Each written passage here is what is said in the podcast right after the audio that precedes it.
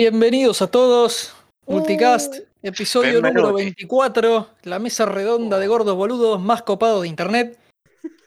Hoy tenemos un invitado muy especial, que vamos a dejar que se presente él porque siempre hacemos un trabajo horrible de presentar gente. Así que Puma, por favor.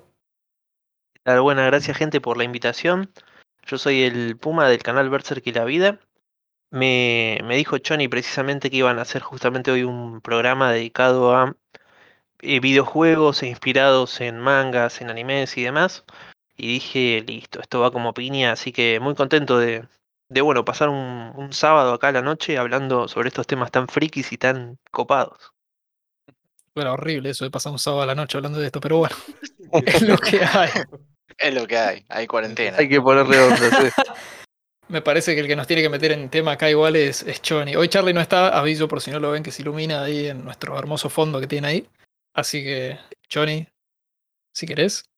Bueno, para hacer la introducción, que nada que ver con todo lo que por hablar, pero había visto que habían hecho un podcast, el anterior, y dije, ¿qué? Pero, ¿cómo perder un... Ya está, quiero, quiero participar, loco, porque estaba como... Más que ahora ya... Está, Eh, Empezamos bien, ya te estoy perdiendo las oraciones.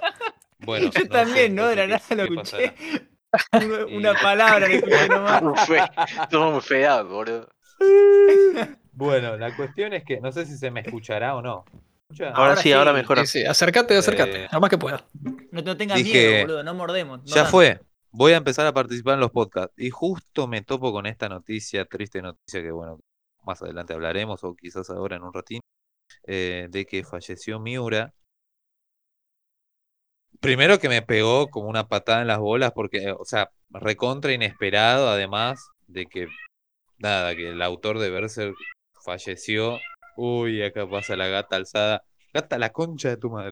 Eh, que nada, me topé con esa noticia y dije, loco, no puede ser. Y al primero al que le hablé fue al Puma. Le dije, Puma, decime que, que estás viendo esto, que, que sabes algo. Me dice, sí, estoy en un directo hace cuatro horas más o menos en YouTube. Yo dije, ya me meto ahí. Claro, toda la noche, ¿viste? Y yo- y eran como las 6 de la mañana cuando vi esto, porque era apenas me desperté que tenía que ir a trabajar, que entraba a las 7 de la mañana. Y ahí empiezo a, a ver, ¿viste? A caer en la realidad. Dije, no puede ser, boludo. Es un garrón, justo, sí. no, no, no, por eso. Es que como era algo que, que yo te juro que ah, no logro comprender, pero bueno, así es. Así es como, como pasan las cosas hoy en día. Y justamente, eh, como tenía ganas de hablar de algo, o sea, de decir, proponer el tema yo de un podcast y no simplemente decir, bueno, en el próximo me acoplo. Proponerles el tema a los pibes y ver si querían. Chicos, si, si hablamos sobre Berserk, y dijeron, bueno, vamos a reconvertir un poco.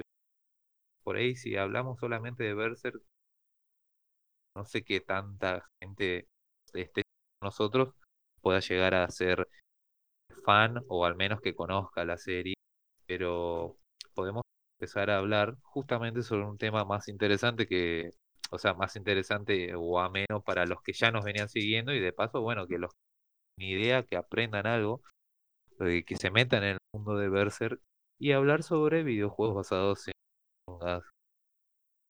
cómics, ese tipo de cosas. Y dije, bueno, entonces le tengo que proponer esto al Puma. Eh, los pibes me dieron el ok, la hablamos, hablé con el Puma, me dijo que se recopaba como siempre toda la buena onda y bueno, y acá estamos hoy eh, comenzando un poco alegre porque lo tenemos al Puma, que yo siempre quise invitar al Puma a uno de nuestros podcasts, pero decía, ¿y qué hacemos, boludo? Porque el tema de, la, de los mangas ya estaba un poquito hablado cuando lo invité a viernes y dije, ¿y qué vamos a hacer otro? Vamos a esperar un esto viene como anillo al dedo porque era un invitado que yo decía, él me invitó a, a, uno de sus podcasts también, entonces yo decía, se, se lo debo, ¿viste? Y bueno, acá estamos hoy. Eh, primero, bueno, para rendir un poco al menos de homenaje a la memoria de Miura porque pegó fuerte, al menos a mí me pegó porque lo primero que vi yo cuando me desperté fue un anuncio de la editorial Panini Argentina, que es la que está editando el manga de Berserk acá en Argentina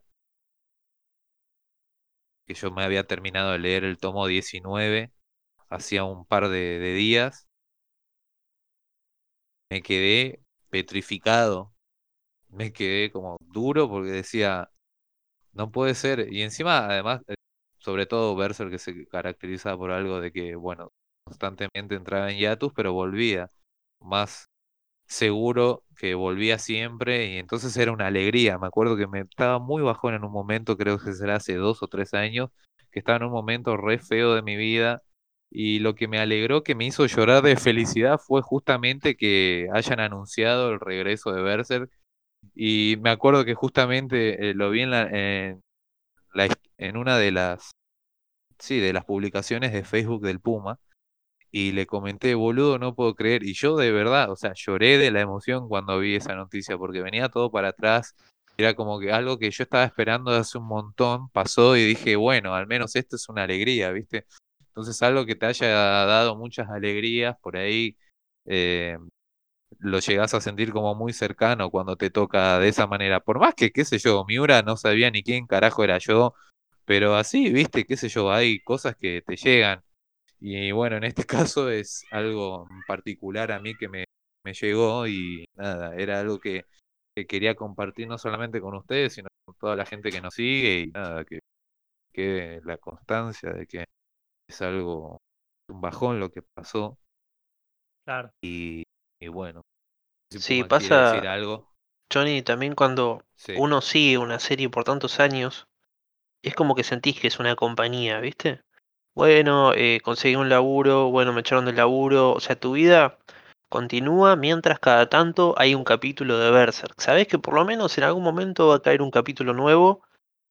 En este caso de Berserk que publicaba una vez cada mil años, pero hay otros mangas tipo, no sé, Dragon Ball, One Piece, que en Japón habrán durado como 10 años, un poco más la publicación, Jojos y demás, que ya son parte de la vida cotidiana de, de los japoneses por más que al mangaka no lo conozcamos, el tipo nos estuvo acompañando en ese sentido. Y, es un garrón, creo que este tipo de despedidas, cuando un mangaka fallece sin terminar la obra, porque no tenés el final como para decir, bueno, la terminó, capaz que podría haber hecho otra cosa, pero no lo sabemos. No, ni siquiera la terminó, es muy abrupto. Y, yo creo que yo justamente ese día, al otro día no tenía que, que laburar, por eso me di el, entre comillas, lujo de empezar el podcast, creo que en directo a la, a la una cuando me enteré, y lo terminamos como a las cuatro y media. Pero yo pensaba, ¿no? La gente, en este caso como vos, que se tenía que levantar, le, se enteraba de esta noticia que obviamente seguramente le iba a pegar, y después vos tenés que seguir con tu rutina, ¿viste? Así, la vida misma, y estás cada tanto pensando, che, chabón, qué bajón que haya fallecido este tipo, ¿no? Eh, indistinto que sea una obra, el tipo tenía como 57 años y vos decís re joven. Ahí. De hecho, hablando de influencias, no como en este podcast, las personas que lo influenciaron a él, es el creador de Devilman y tantos otros, están vivos todavía, eso es lo bizarro. Hablábamos recién de, de la saga de Gundam, de Mobile Suit Gundam, que es del 79, es re vieja, y el propio creador todavía está vivo, el tipo ya es viejo, pero vos decís, ah, qué bizarro esto de que haya muerto, haya fallecido antes el sucesor antes que el maestro. O sea, es como muy antinatural, muy extraño. Es tal cual, sí. Sí, y te, te, te choca bastante también, incluso, eh, bueno, volviendo al tema de las influencias, ¿no? Yo personalmente, eh, yo no había leído nunca Berserk. De hecho, como les comentaba antes de arrancar, eh, lo empecé a leer recién a raíz del fallecimiento de Kentaro Miura y de, que surgió esta idea de, che, estaría bueno que en un cast toquemos este tema. Ahí dije, bueno, este es un momento de, de sentarme y decir, bueno, a ver, todo el mundo está conmocionado. Yo, obviamente, por una, por una suerte de, de osmosis cultural, eh, ya conocía bastantes cosas sobre Berserk, ya tenía muchos términos, viste, nombres, es como que más o menos tenía idea de para dónde iba la cosa. Y agarré y dije, bueno, voy a tratar de leer lo que, lo que llegue, ¿viste? Porque en el medio de también parciales y cosas así, haces lo que podés. Y lo que llegué a leer, la verdad, dije, che, esto, más allá de que está dibujado de una manera excelente, no lo podía creer, realmente me sorprendió muchísimo.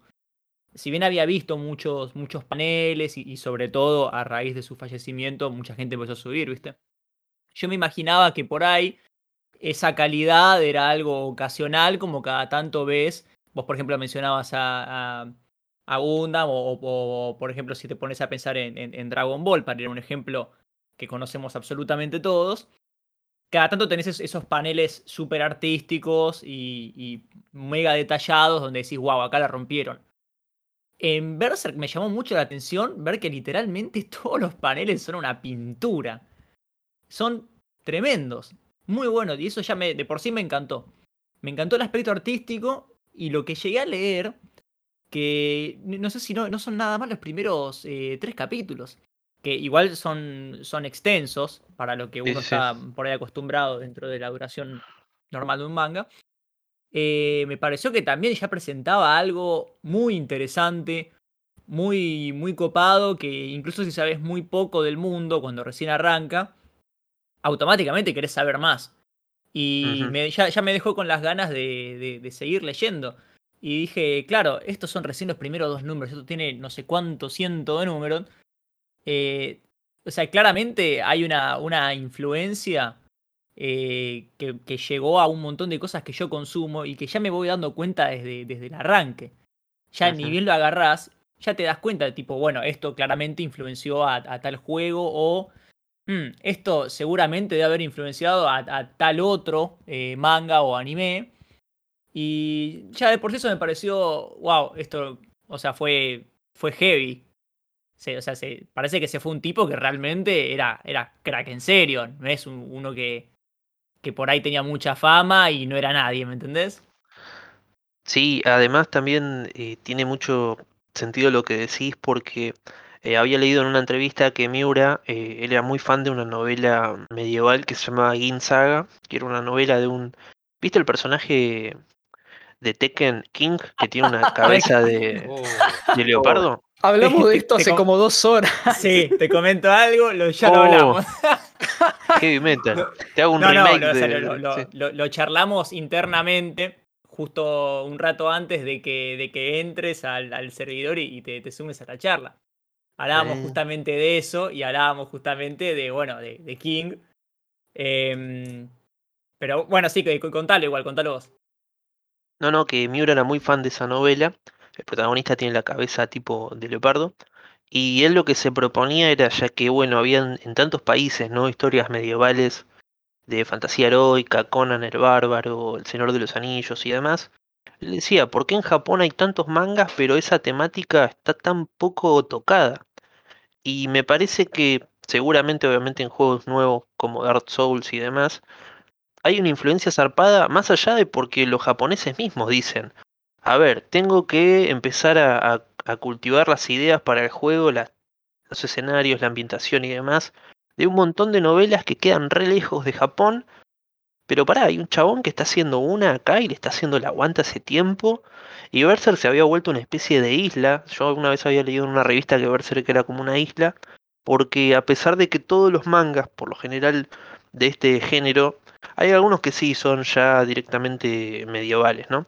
Pero abunda muchísimo, sobre todo ahora el Isekai, que es un estudiante, termina metido en un mundo medieval. Y Berserk como que le hacía el aguante a eso de entrada ya, onda, esto es medieval, acá nadie vino de otra época, esto es así. Con ese aspecto de la crueldad que tiene, la violencia, que es algo que lo mete dentro de todo en un. lo encasilla en, en lo que es un manga de culto. O sea, Berserk está en ese limbo de. es de culto, pero a la vez es popular. Y lo que hace Dark Souls es agarrar muchísimo de Berserk, porque si bien obviamente Berserk realmente vale la pena, tampoco hay en Japón demasiados exponentes de lo que es ese género. Tirale eh, Record of Blood of War o cosas así, pero se ahí, un poquitito. Inuyasha, viste, que también Inuyasha es la piba yendo a otro. Claro, Otro mundo. Claro, exactamente. Tenés muy poco. Y ahora, bueno, que falleció Miura, viste, ya es más común encontrar onda Berserk en negrita, texto, texto, texto. eh, El Señor de los Anillos, en negrita también. Después seguís leyendo y te ponen eh, George R.R. R. Martin, viste, es como que ya te lo están asociando, como diciendo Japón tenía un exponente bastante heavy de, de lo que es espada y brujería, de lo que es medieval. Así Claro. que tiene también ese, ese título de que Berserk fue como una especie de hacerle la contra a las modas. O sea, yo voy a hacer la mía, dijo Miura, voy a sacar un capítulo. A los fans los tengo, son fans que me siguen hace años. Y si está de moda cualquier otra cosa, no importa, esto se va a mantener con esta onda. Y me parece muy, muy, no sé si valiente, pero muy, Admirable, muy comprometido, sí, sí, de parte de él, como diciendo, loco, voy a hacer algo de fantasía medieval para que Japón también tenga un poco de esta onda. ¿Alguien se prende? Se habrán prendido 3, 4 gatos locos, pero fue como decir, yo sigo fiel a mis principios. Y la voy a terminar cuando la termine. Al final no pasó, pero bueno, el chabón se tomó su tiempo como para no darle un final apurado ni nada. Y eso estuvo bastante bueno. Sí, tal cual. Y, justamente como, como, como decías vos recién, eh, lo, lo que, lo que hace también que, que se enaltezca tanto eh, lo que logró el chabón es haber encarado algo que, que dentro de Japón nadie más encaraba y haber logrado algo tan grosso con eso. Eh, bueno, vos, por ejemplo, diste el ejemplo de. Valga la redundancia, ¿no? Eh, diste el ejemplo del Señor de los Anillos, que tiene algo similar también, porque lo que le pasaba a Tolkien es que el chabón dijo: Che, puede ser que Inglaterra no tenga su propia mitología. ¿Cuál es la, la mitología de, de- de los ingleses? Y lo que llegó acá mediante, mediante la- lo- los nórdicos y, y lo- los irlandeses. Entonces el chabón se sentó y dijo, voy a, voy a armar eh, nuestra mitología. Y a partir de esa idea creó prácticamente el, el género entero de, de fantasía medieval. Y el chabón terminó creando tantas cosas que nosotros hoy damos por hechas. El, o sea, el concepto de decir, ah, sí, un orco, y pensar en un, un, chabón verde, grandote, como puede ser el del Warcraft o el de cualquier otro juego de fantasía que se te ocurra. Eso es una invención de Tolkien. Y el troll es una invención de Tolkien. Obviamente, todas estas cosas están, están adaptadas en cierta forma de las demás mitologías en las que él se inspiró, en Beowulf, en, bueno, la mitología nórdica nuevamente. Eh, muchas cosas están tomadas directamente, como, como el caso de los trolls. Muchas otras están inventadas de cero. Pero la, la imagen que les terminó dando Tolkien, la asociación cultural que se terminó formando, prevalece a tal nivel que hoy en día vos te dicen un elfo y antes de pensar en el elfo de Papá Noel, estás pensando en, el elfo tocando el arpa en, en Rivendell, que está todo, todo con el cutis perfecto, todo, todo bellísimo. Claro, o sea, te, imaginas al- algo, algo completamente distinto a lo que se imaginaba la gente con la palabra elfo pre-Tolkien. Y cómo llegan esas influencias y cómo se convierten en, algo, en algo gigantesco, es, es algo que es, es una, es una locura. Y poder lograrlo con, con un formato que por ahí para el resto del mundo es un poquito más difícil eh, de acceder, como es el, el caso de los mangas y del anime, también tiene muchísimo mérito. Porque si vos escribís un- un- una novela, eso por ahí tiene una llegada más internacional. Si vos haces una película, también tiene una llegada más internacional. Pero incluso hoy en día el manga y el anime es algo japonés que se consume en Japón y después en nichos. Cada vez es más grande. Eso es innegable. Cada vez es más eh, mainstream, digámosle. Pero sobre todo en esa época, el primer tomo de Berserk, cuando sale exactamente? A principio, a finales de los 80. Creo que era el Claro, estamos- 87. Estamos hablando de una época en la cual era algo muy de nicho para el resto del mundo, ¿no? O sea, en el, en el resto del planeta no, no, no, no- no se concebía eso de, de- de- de consumir, eh, consumir mangas y, bueno, y posteriormente animes. Era algo que era rarísimo. Así que es, es increíble lo que logró. Y fue pensando, pensando en eso y, y que comentaba antes de- de haber leído los primeros números, que dije, bueno, podemos eh, aprovechar este, este podcast y a- hablar un poco y repasar ciertos juegos, que ya, ya que ese es como nuestro enfoque principal, ciertos juegos que hayan sido influenciados por, por mangas y anime, que eh, por ahí uno al principio no se dio cuenta, no, no, no te avivaste, tipo, ah, bueno, esto viene de acá, pero que cuando te pones a empezar te das cuenta todo viene de acá. Qué cantidad enorme de cosas que salieron de, de, de por ahí eh, tropos que ya eran comunes en, en estos medios, ¿no? Sí, sí, totalmente. Hay muchísima, muchísimos personajes infiltrados que en realidad por ahí son tienen una estética de, por ejemplo, en juegos de pelea vas a tener un montón de personajes que vos decís, fa, este personaje siempre me gustó, y después descubrís que estaba súper choreado de algún manga desconocido, cosas así. Así como, como pasa con King, que también se lo puede asociar a un, a un manga viejo que se llama Tiger Mask, de un luchador de lucha Claro. libre. También eh, una cosa que explotó, que yo en su momento cuando Jojo todavía no tenía el anime nuevo, tenía nada más los OVAs, estaba medio loco, estaba viendo referencias a cosas que por ahí no eran, ¿viste? Pero te das cuenta que Street Fighter Capcom, que de hecho hizo el juego de Jojos en su momento, hizo, hizo dos, el de Golden Wind y el de Stardust Crusaders. eh, en su elenco de protagonistas, o sea, Street Fighter 2, tenés a Guile, que es Stroheim. O sea, Stroheim es un soldado nazi alemán y Guile es el soldado estadounidense, con el mismo pelo, ¿no? Después tenés en la saga Street Fighter Alpha, tenés a Rose, que es una mina que pelea con una bufanda, tipo lisa lisa de Jojo también, y su estaje, su stage es en Italia, también, eh, igual donde la conocieron la lisa lisa en Italia. Ahora hace poco sacaron DCL como para que digan, che, seguimos re manija con Jojo, en donde ella tiene también una máscara, muy, una máscara tipo con las góndolas ahí que te llevan en... en Una máscara bueno, veneciana. Exacto, o sea, como decir, pues las referencias nunca terminan. Y para colmo, o sea, metieron en la saga Street Fighter 2, en la saga Street Fighter Alpha, y después agregaron un nuevo personaje ya en el Street Fighter 4 que se llama Yuri, que es una minita media loca, que también tiene el pelo y tiene creo que una, una araña, como si fuera una ropa también muy parecida a la hija de Jotaro, Joyline. Ujú. Y en esos momentos vos decís, pará, yo estoy enloqueciendo y estoy viendo referencias en todos lados. Pero cuando te fijas, viste, en, en páginas web y eso, vos decís, ah, posta, esto era, esto era así. Y, y hay un montón. Y es increíble cómo a veces ves los... eh, yo soy muy fan de los juegos de pelea porque me encanta eso de descubrir un nuevo juego de pelea, ir pasando, viste, para el costado y viendo los personajes y decir, uy, esto va a estar heavy. Y terminás viendo, por ejemplo, Paul, el de Tekken, también tiene el pelo de Polnareff. Hay, Justo te iba a eh, comentar eso. hay, hay en todos lados y uno no se da cuenta. Y es muy heavy. Por ejemplo, Jojo fue de las que más por ahí tiene. Pero también lo que recalco, como decías con esto de Berserk, de que si bien siempre fue de nicho, fíjate que Jojo ahora tuvo su, su anime nuevo. Antes tenía esos OVAs que estaban dando vueltas, que encima ni siquiera los pasaron en la tele, eran OVAs para comprar ahí en VHS. O sea que Capcom ya estaba rindiendo homenaje a algo que era solamente manga. O sea, la potencia que pueden llegar a tener algunos mangas como para llegar a influir, influenciar sin siquiera haber tenido un anime o demasiada promoción. Es muy bestia. Sí, es que, las influencias se llegan, o sea, perdón, me expresé mal como arranqué la oración.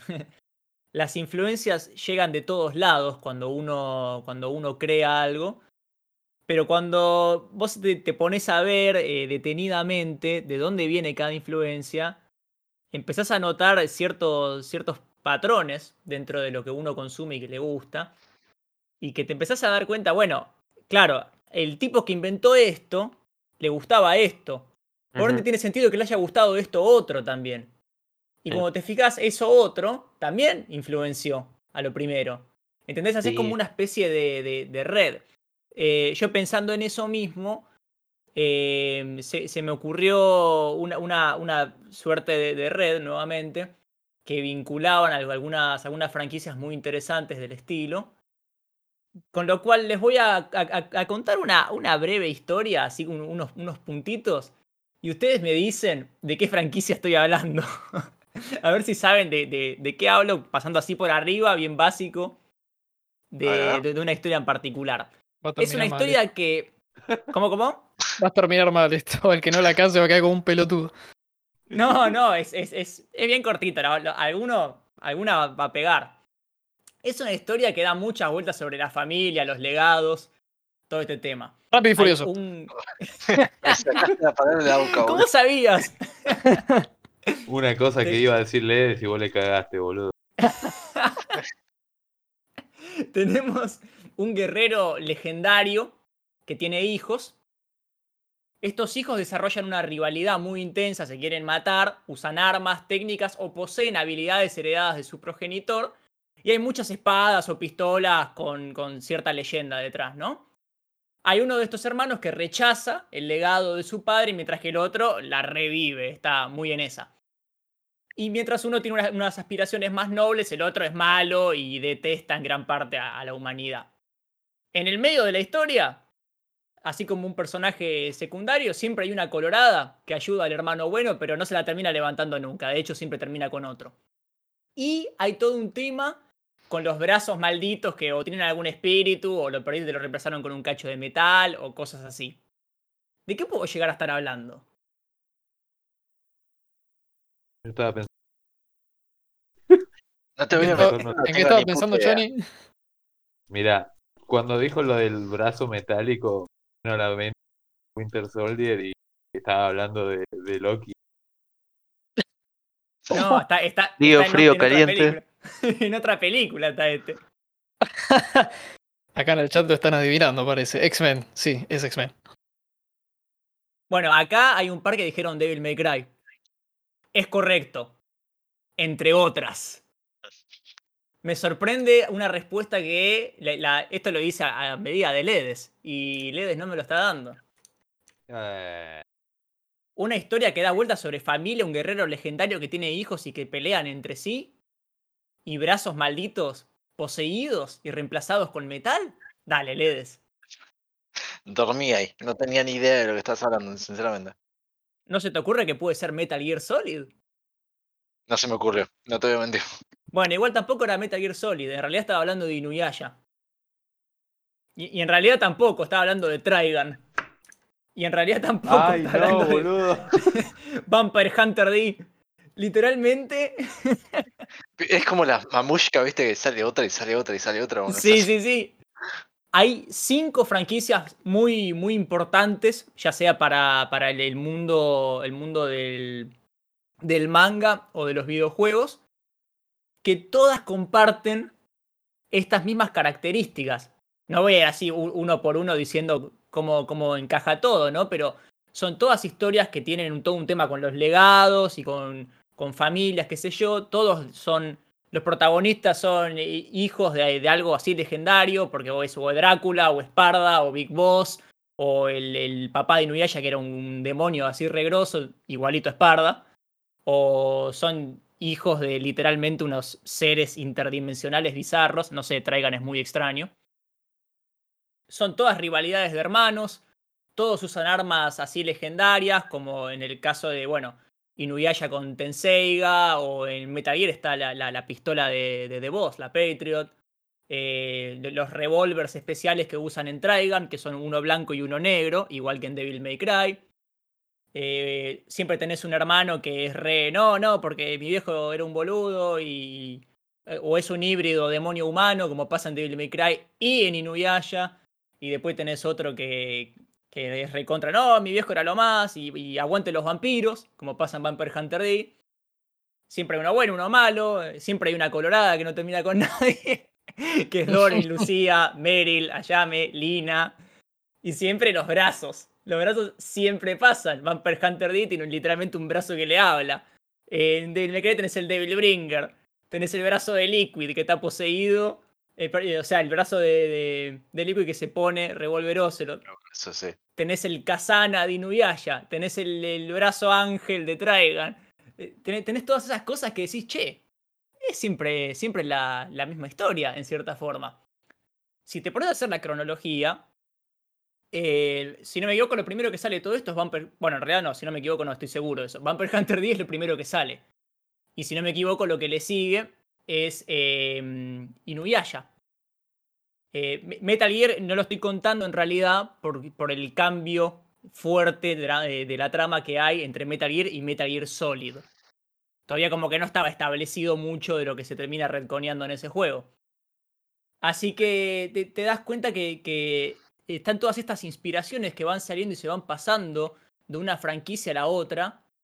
Y cuando te pones a pensar, decís, che, a mí me gusta mucho Devil May Cry. Me gusta mucho Metal Gear Solid también indirectamente eso me está convirtiendo en un fanático de Inuyasha y de Trigun y de Vampire Hunter D. Porque están, están reciclando la misma historia. Y cuando me puse a investigar un toque y me di cuenta, dije, boludo, es una locura. O sea, te, te pones a, te pones a pensar y ves que son tantas las influencias que, que uno, uno no quiere pensar en robo, ¿no? Son influencias, no, no estuvieron choreando. Por ahí sí, pero vamos a decir que no. pero son tantas las influencias que uno dice qué locura como por ahí uno, uno le dice a alguien en Occidente, ah, sí, Inuyasha, no tiene nada más puta idea de lo que es Inuyasha. Pero Inuyasha es extrañamente similar a Devil May Cry, es el, el más parecido de todos. Y Devil May Cry por ahí te dicen, ah, sí, Devil May Cry, Dante. Y te, y te dicen, eh, el meme, featuring Dante from the Devil May Cry series. O sea, es como que...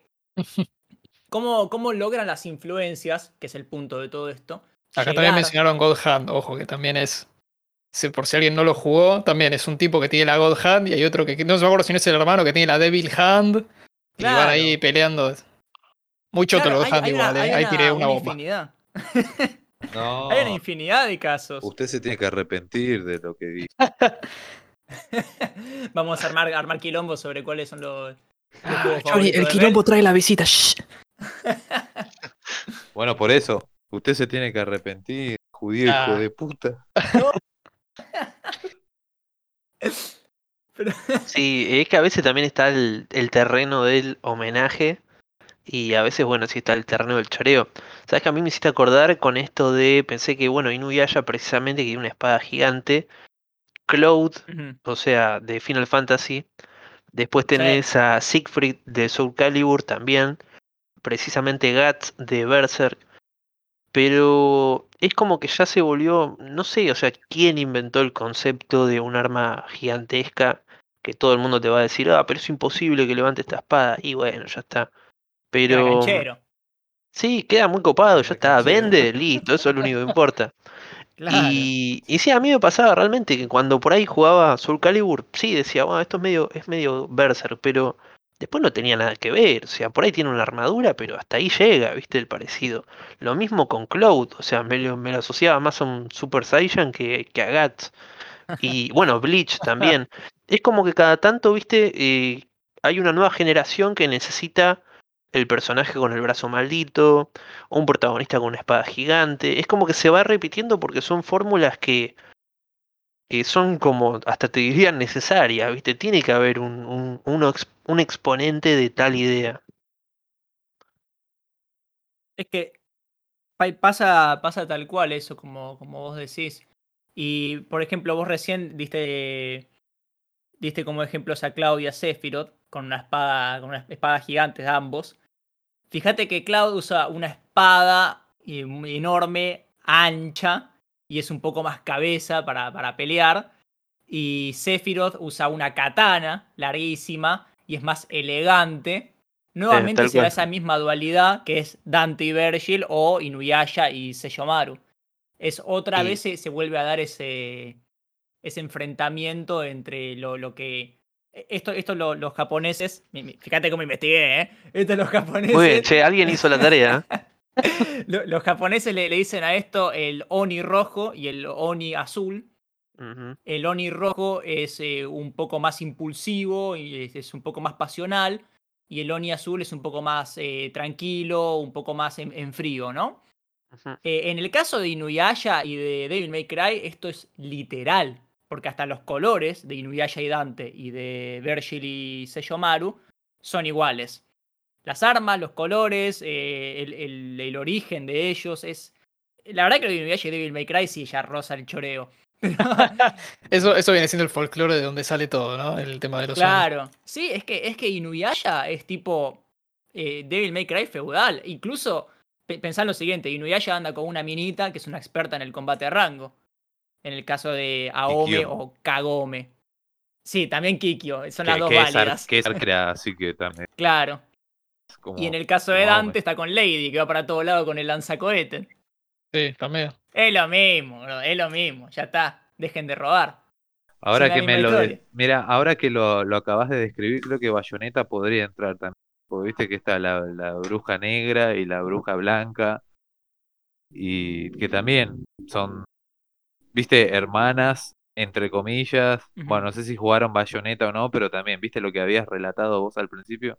Creo que también tenés una saga más entra en- La verdad que no jugué es- es Bayonetta. un- Es un robo, es un robo del, del- dentro del mismo autor. Sí, es un robo dentro del mismo robo, porque es de Capcom también. Le gustó mucho la idea. H Sí, tal cual. Igual eh, también esto, el hecho de que el protagonista a veces está todo vestido de negro, mientras que el malo está todo de blanco, es también una idea que inclusive, no sé, en Devilman lo ves al protagonista que es un picho feo y le mostrás, a, che, mamá, ¿cuál es el bueno y cuál es el malo? Y te va a decir Devilman es el malo, Guts de Berserk es el malo. Eh, Claro. Claro. Y eh, de hecho. Inuyasha, que está con un colmillito acá, todo el tiempo cagándose a puteadas con todos, vos decís, bueno, el más civilizado es Yomaru. Tiene ese, esa jugada que parecería que ese chiste en algún momento se va a quemar, pero evidentemente no pasa, ¿viste? El, el hecho de que tenés historias donde el malo está lleno de cuernos, una capa, es re jodido, pero también tenés el malo que parece el más bueno del mundo y el protagonista es el que parece el malo. Es como también, no diría un cliché, pero es una idea que, que sigue funcionando hasta el día de hoy. Exactamente. Y acá en el chat también comentaban que ya que habíamos mencionado a Final Fantasy Cecil de Final Fantasy IV es igual a Griffith. y de sí, verdad sí. hay- hay una, una similitud bastante notable.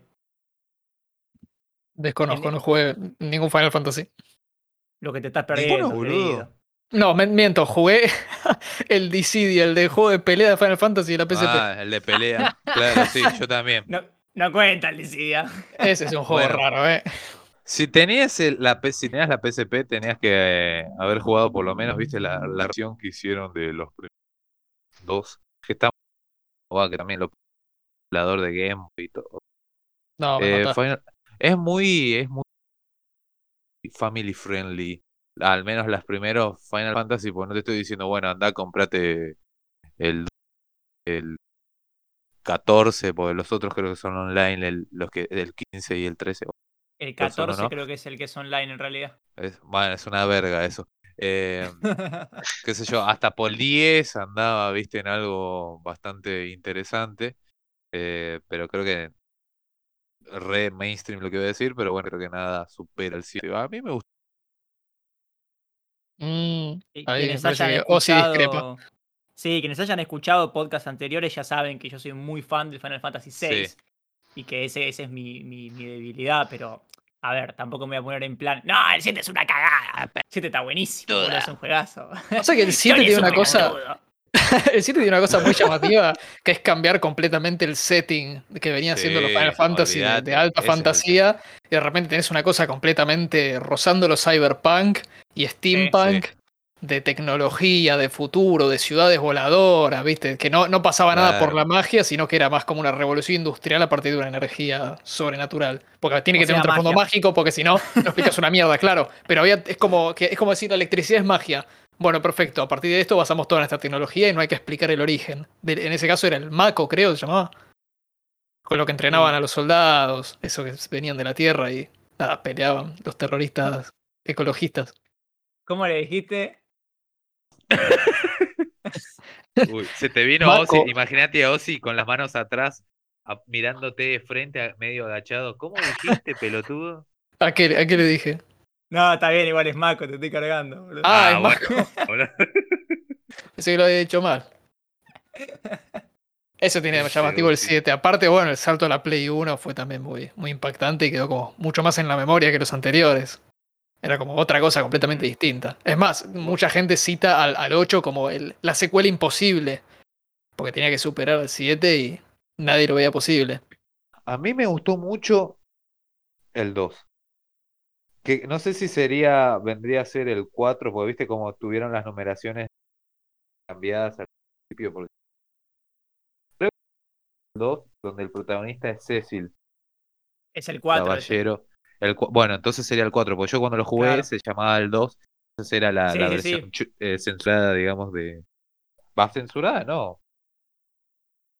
Eh, ven- venía con una traducción medio polémica, pero Sí, llegaban cual no, porque no, no habían la- salido algunos otros acá. El 3 es el Claro, 6, por ejemplo. Ah, ahí va. Bueno, y, el- ¿Llegaron? y, y lo, de lo No, que me acuerdo es eso, que está muy bueno.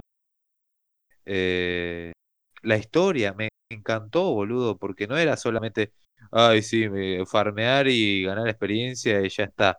Me, me gustó mucho la trama que tenía. Y justamente hablando de nuevo de lo que estábamos viendo, el protagonista, al menos igual hay un cambio igual. Eh, el protagonista comienza siendo un caballero oscuro Sí. llamado Cecil y después termina convirtiéndose en un paladín Claro. para porque da el poder de bueno, me acuerdo que fue un pijazo de nuevo empezar a farmear todo de nuevo porque comenzabas desde nivel 1 otra vez. O sea, tus compañeros por ahí ya andaban, no sé, nivel 40 y tanto, 50, qué sé yo. Y vos comenzás de nuevo en el nivel 1 y decís, qué garrón la puta que lo parió, pero bueno. Era el mu. Claro, boludo, o sea, no es algo que me haya molestado, pero fue como, ay, no, encima con el juego ya teni- habiendo, no te jodo, por lo menos 20, 30 horas le había metido, ¿eh? Claro. Y, y, y estaba re manija, o sea, imagínate lo que fue eso. Y bueno, otra vez de nuevo, a lo blanco y, y lo negro y cómo van jugando ahí, creo que es algo que con lo que siempre juega. Por eso es algo que yo en su momento, cuando empecé a, leer Berserk, dije, che, qué boludo. O sea, cuando me presentaron a, a, a Guts como el caballero oscuro, al toque se me vino a la mente Cecil. Y cuando eh, apareció Griffith, bueno, también dije, este es como un paladín, Griffith. El, como dice el Puma, un- es muy billonen, boludo. Que me acuerdo que estaba haciendo la review de un manga de, de no sé qué capítulo. Me acuerdo, Puma, que estabas eh, haciendo la review de un capítulo que todavía no había salido la traducción, pero estabas viendo las páginas en coreano que habían salido filtradas ya. Y me acuerdo que lo estabas, lo estaba comentando con Viernes. Y le dije, che, ¿viste el último del Puma? Sí, qué capo, boludo. Estaba haciendo eh, Traducción con- coreana. Deduciendo qué querían decir los coreana. personajes. O sea, era como, me hizo acordar mucho a lo que hacemos nosotros, ¿viste? Que agarramos cualquier cosa y bueno, que salga lo que salga. Pero me me acuerdo que eh, después eh, vos estabas hablando en un momento de Griffith y mostraban que había una pelea que él tiene con unos chabones que son gigantes, ¿viste? Que vos dijiste que te había llamado mucho la atención uno de los gigantes que tenía como una casa en la cabeza. puso una casa en la cabeza. Claro, y que los, los hizo mierda, los hizo bosta, que el chabón ni se, se inmutó nada y que te da bronca que sea tan, que ta- tan blanco, tan bueno, tan, tan grosso, ¿viste? Y dices, no puede ser tan billones, ¿viste? Bueno, por eso se me viene a la mente siempre verse que en este tipo de cosas, cuando hay un personaje blanco, hermoso, bueno, eh, que, que termina siendo, ¿viste? Como el antagonista por ahí, decís, Ujú. bueno, qué locura, ¿no? Eh, Siempre Lo bueno, diría, diciendo boludo. eso. un- Al final el rubio es el malo. Sí, suele un- un pasar. caso así similar tenés con John en Caballero del Zodiaco, que es claramente el, el, el, el, el billonen del grupo y termina siendo Sí. el huésped de Hades. Viste, boludo, claro, el chabón era como, "Ah, hermano, hermano, que siempre estaba gritando, Iki. Y se la terminaban poniendo todo. Ah, de ahí se inspiró. Full Metal, boludo. Mira, tampoco sabía. ¿Qué, co- qué cosa? Lo del ¿Qué cosa de hermano, hermano, están toda la serie diciendo hermano, boludo. Ah. Pará. Ah, no, qué Hincha boludo. pelota, la armadura esa. Cállenlo un rato. Ojo que encima lo que me gustaba a mí, que es algo que dice Tripo en el Tripo Dibujitos, otro de nuestros invitados anteriores, que mm, dice en uno de sus videos que también lo dice en la serie. eh, Iki reconoce que John es más poderoso incluso que, Sí. que él mismo, que Iki. Pero como es tan bueno, mide su fuerza y es como que, ay, re bueno. Es tan bueno que hasta cuando pelea es bueno, ¿viste? Era como de, Ujú. y era como, wow, que lo diga Iki, que es el caballero que puede revivir, era como demasiado fuerte, ¿viste? No es que solamente era el hermano, el chabón, el posta, reconocía la fuerza de, de John. Sí, Tri- Tripo es, Y- es sí. soldado, de, de- soldado de John, lo banco. No, olvídate, sí, olvídate que él dijo en su video que, que hizo sobre los muñecos, dijo que cuando el, el padre le, le trajo el caballero del zodiaco, que él siempre quería alguno de los muñecos, el padre viaja a Buenos Aires y le trae un muñeco de John, y que todos los, los compañeritos, los amigos de él le decían, ¡Eh, puto! ¡Caballero puto! ¡Es rosado! ¡Es puto! y, y que lo, como que lo discriminaban por eso, pero que él decía que, que le gustaba mucho John y que era el, el favorito de él, y al que no le gusta que le chupe bien el pingo, como hablaba él, viste, en sus videos, y nada. Eh, estoy totalmente de acuerdo que John es un ajazo, Eh, más allá de lo que hizo, eh, bueno, todo la, la, la mala legua, viste, que, y la Rule 34 con él. La, la casa de Eh, Libra. Claro, y lo que pasó en la casa de Libra se queda en la casa de Libra. Eh, creo que es un. muy Qué feo eso. Nadie sabe qué pasa por eso. Además, John tiene bueno, eso. La otra vez estaba hablando también con un chabón re fan de Saint Seiya y le dije, ¿cuál es el tu preferido de los de bronce? Me dijo John también y me dijo, el chabón a veces le dice al, al enemigo, dame un motivo para pelear contra vos, porque si no hay un motivo no voy a pelear. Y por Ay, más sí, que sea una orden de Atenas, ¿viste? Él dice, no, loco, si yo... Es medio, ¿viste? Jodido en ese sentido. Chabón, si no encuentro un Eh. motivo, Atenas, mandá a pelear otro, ¿viste? Eh, tiene demasiada voluntad propia, cosa que a mí no me gustaba con Seiya, viste que Seiya al principio a Saori la trataba re mal, se llevaban re mal, y Sí. después se volvió el chupamedias número uno. Claro. Eh, mano a mano no, con, pero con Jabú de unicornio. El simp Claro, máximo. eso estaba por. ese siempre Seiya se era re viene- bardero. siempre se me viene a la mente el simp, cuando dicen simp, a Jau eh, dejándose montar por Atena y azotar. Es como, Sí. dale, hijo de Oh, Tal puta. cual. Tené es dignidad, la tremendo, concha de tu hermana. ¿Sabés No, qué? pero sí, sí. Decime, decime. No, el que es, el que muy decir, fan de, el que es muy fan de Saint Seiya se da cuenta que John es un personajazo y de lo Claro. fail que fue la decisión de Netflix de haberlo reemplazado por una mina. O sea, la cagada que fue esa, justo a John. Sí, Eh, que, que se, su- se supone que era algo recontra deconstruido y progre y terminó resultando mucho más ofensivo. Agarraste un personaje masculino que era tradicionalmente, ¿no? Afeminado, entre comillas, y lo convertiste en mina. Es como que no no te das cuenta que termina siendo más estereotipado todavía. Ahora decir, ah, tenemos un personaje que, que es, es más afeminado y no, no corresponde con los cánones típicos de, de- de un hombre. Entonces, en vez de mantenerlo como un hombre y decir, mira lo progres que somos, vamos a convertirlo en una mina. Así van a decir, mira los progres que somos y pelotudo también. y pelota. Eh, claro, hubiesen Esa es hecho, una no sé, decisión a- muy a- japonesa. a- hubiesen hecho a, a Shiryu o a. a yoga, yoga, para mí. Claro. daba y, yoga. y bueno, está bien, era, era otra historia, pero si lo haces con John, queda para el culo justamente por eso. Porque agarrás y decís, ah, bueno, este personaje, como ya es medio minita, lo hacemos Claro. mina y listo. Tipo, ¿me está cargando? ¿Cuál es que- No, no sé cuál fue la, la decisión, fue muy, muy tonto. Y aparte con Es eso mataron el romance fumada. con June de Camaleón. Que era la, la- la mina Acá definitiva de Caballeros. claro, sí, sí, sí. Porque, perdón, voy a decir algo más en defensa de John y, y nos dejamos de hablar de Caballero del Zodiaco porque estamos, com- estamos descarrilando todo. En todo Caballero del Zodiaco, el único que se levanta minitas constantemente es John. Es el único que cae a pelear a, la- a la- las guerras galácticas y están todas las minas como locas. Tiene a June de. Camaleón y le dice, che, loca, yo cuando vuelva, nosotros nos casamos. Eh, es, es eh, el único. Después todo, el todo lo demás están ahí o, o persiguiendo algu- algu- alguna minita que no le da bola o Shiryu que está todo el tiempo con, "Eh, no, sí, me tengo que ir a, a- a- a pelear para escaparse de Shunrei. O, con- o Iki que se la pasa llorando o, Hyoga que tiene complejo de Edipo. Basta, no se diga más. Basta. Bueno, igual hablando de los caballeros, como para no hablar tanto de la serie, eh, Ah, los juegos que tuvo fueron buenos. Obviamente están obligados a hacer algo de pelea, pero cuando comencé con los de Play 2, a ver con qué me topo. Y yo dije, bueno, va a ser un Tokai Tenkaichi, pero los caballeros, y fue un ritmo distinto.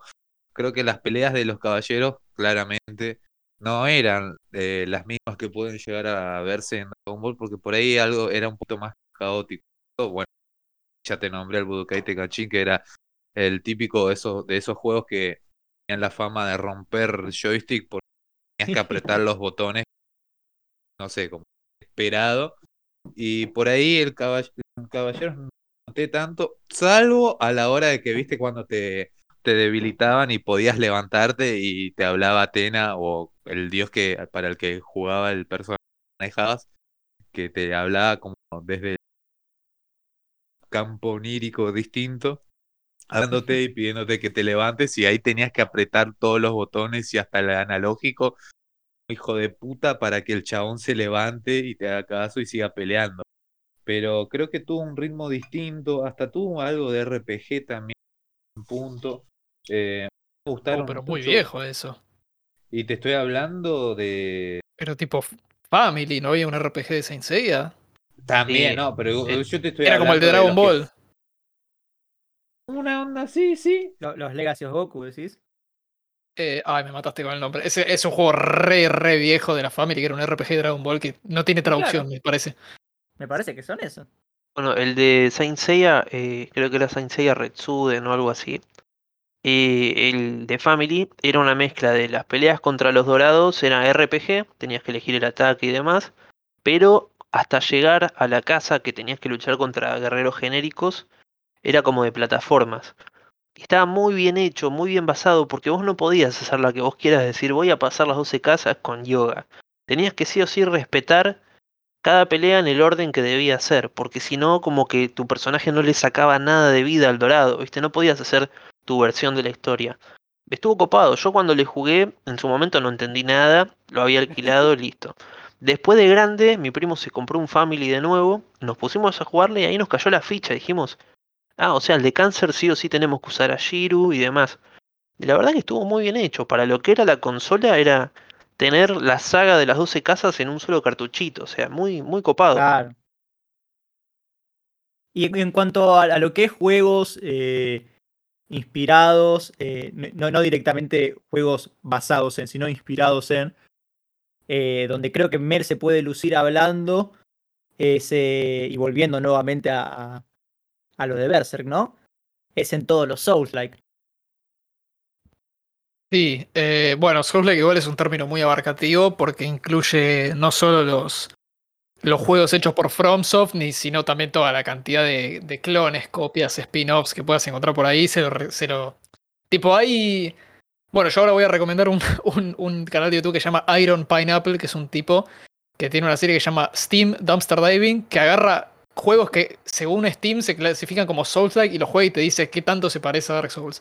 Y tenés juegos de anime, proyectos estudiantiles, este, juegos con vista isométrica, un montón de cosas. Pero hay como un par de, de- aspectos que, dan Souls- que, que le dan como nombre de Souls, que tenga las, las hogueras o los checkpoints que responden enemigos, que tenga regeneración de vida limitada, que sea eh, que no te agarre de la mano el juego y que sea súper, súper castigador cuando haces las cosas mal y no aprendes.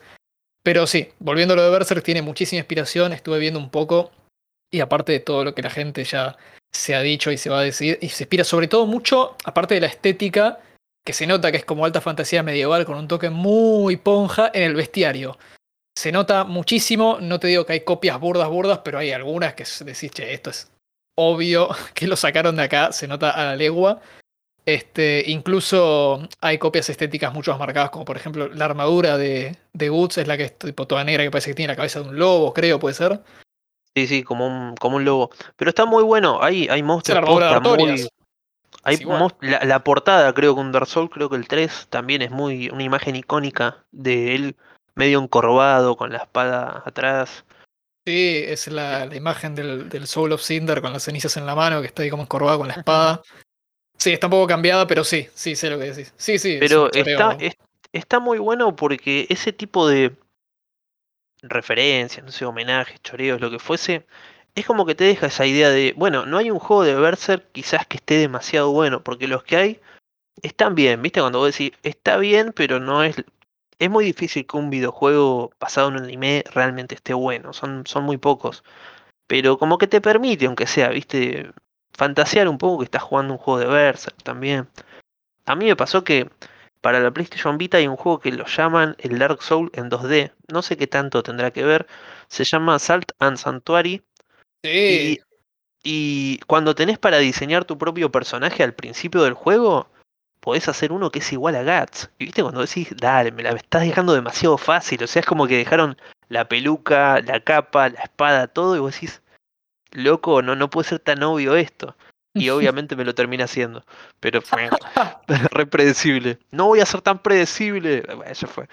Y, y no, bueno, realmente está genial porque si bien no es un juego de Berserk, vos decís, esto tranquilamente lo voy a fingir que lo es.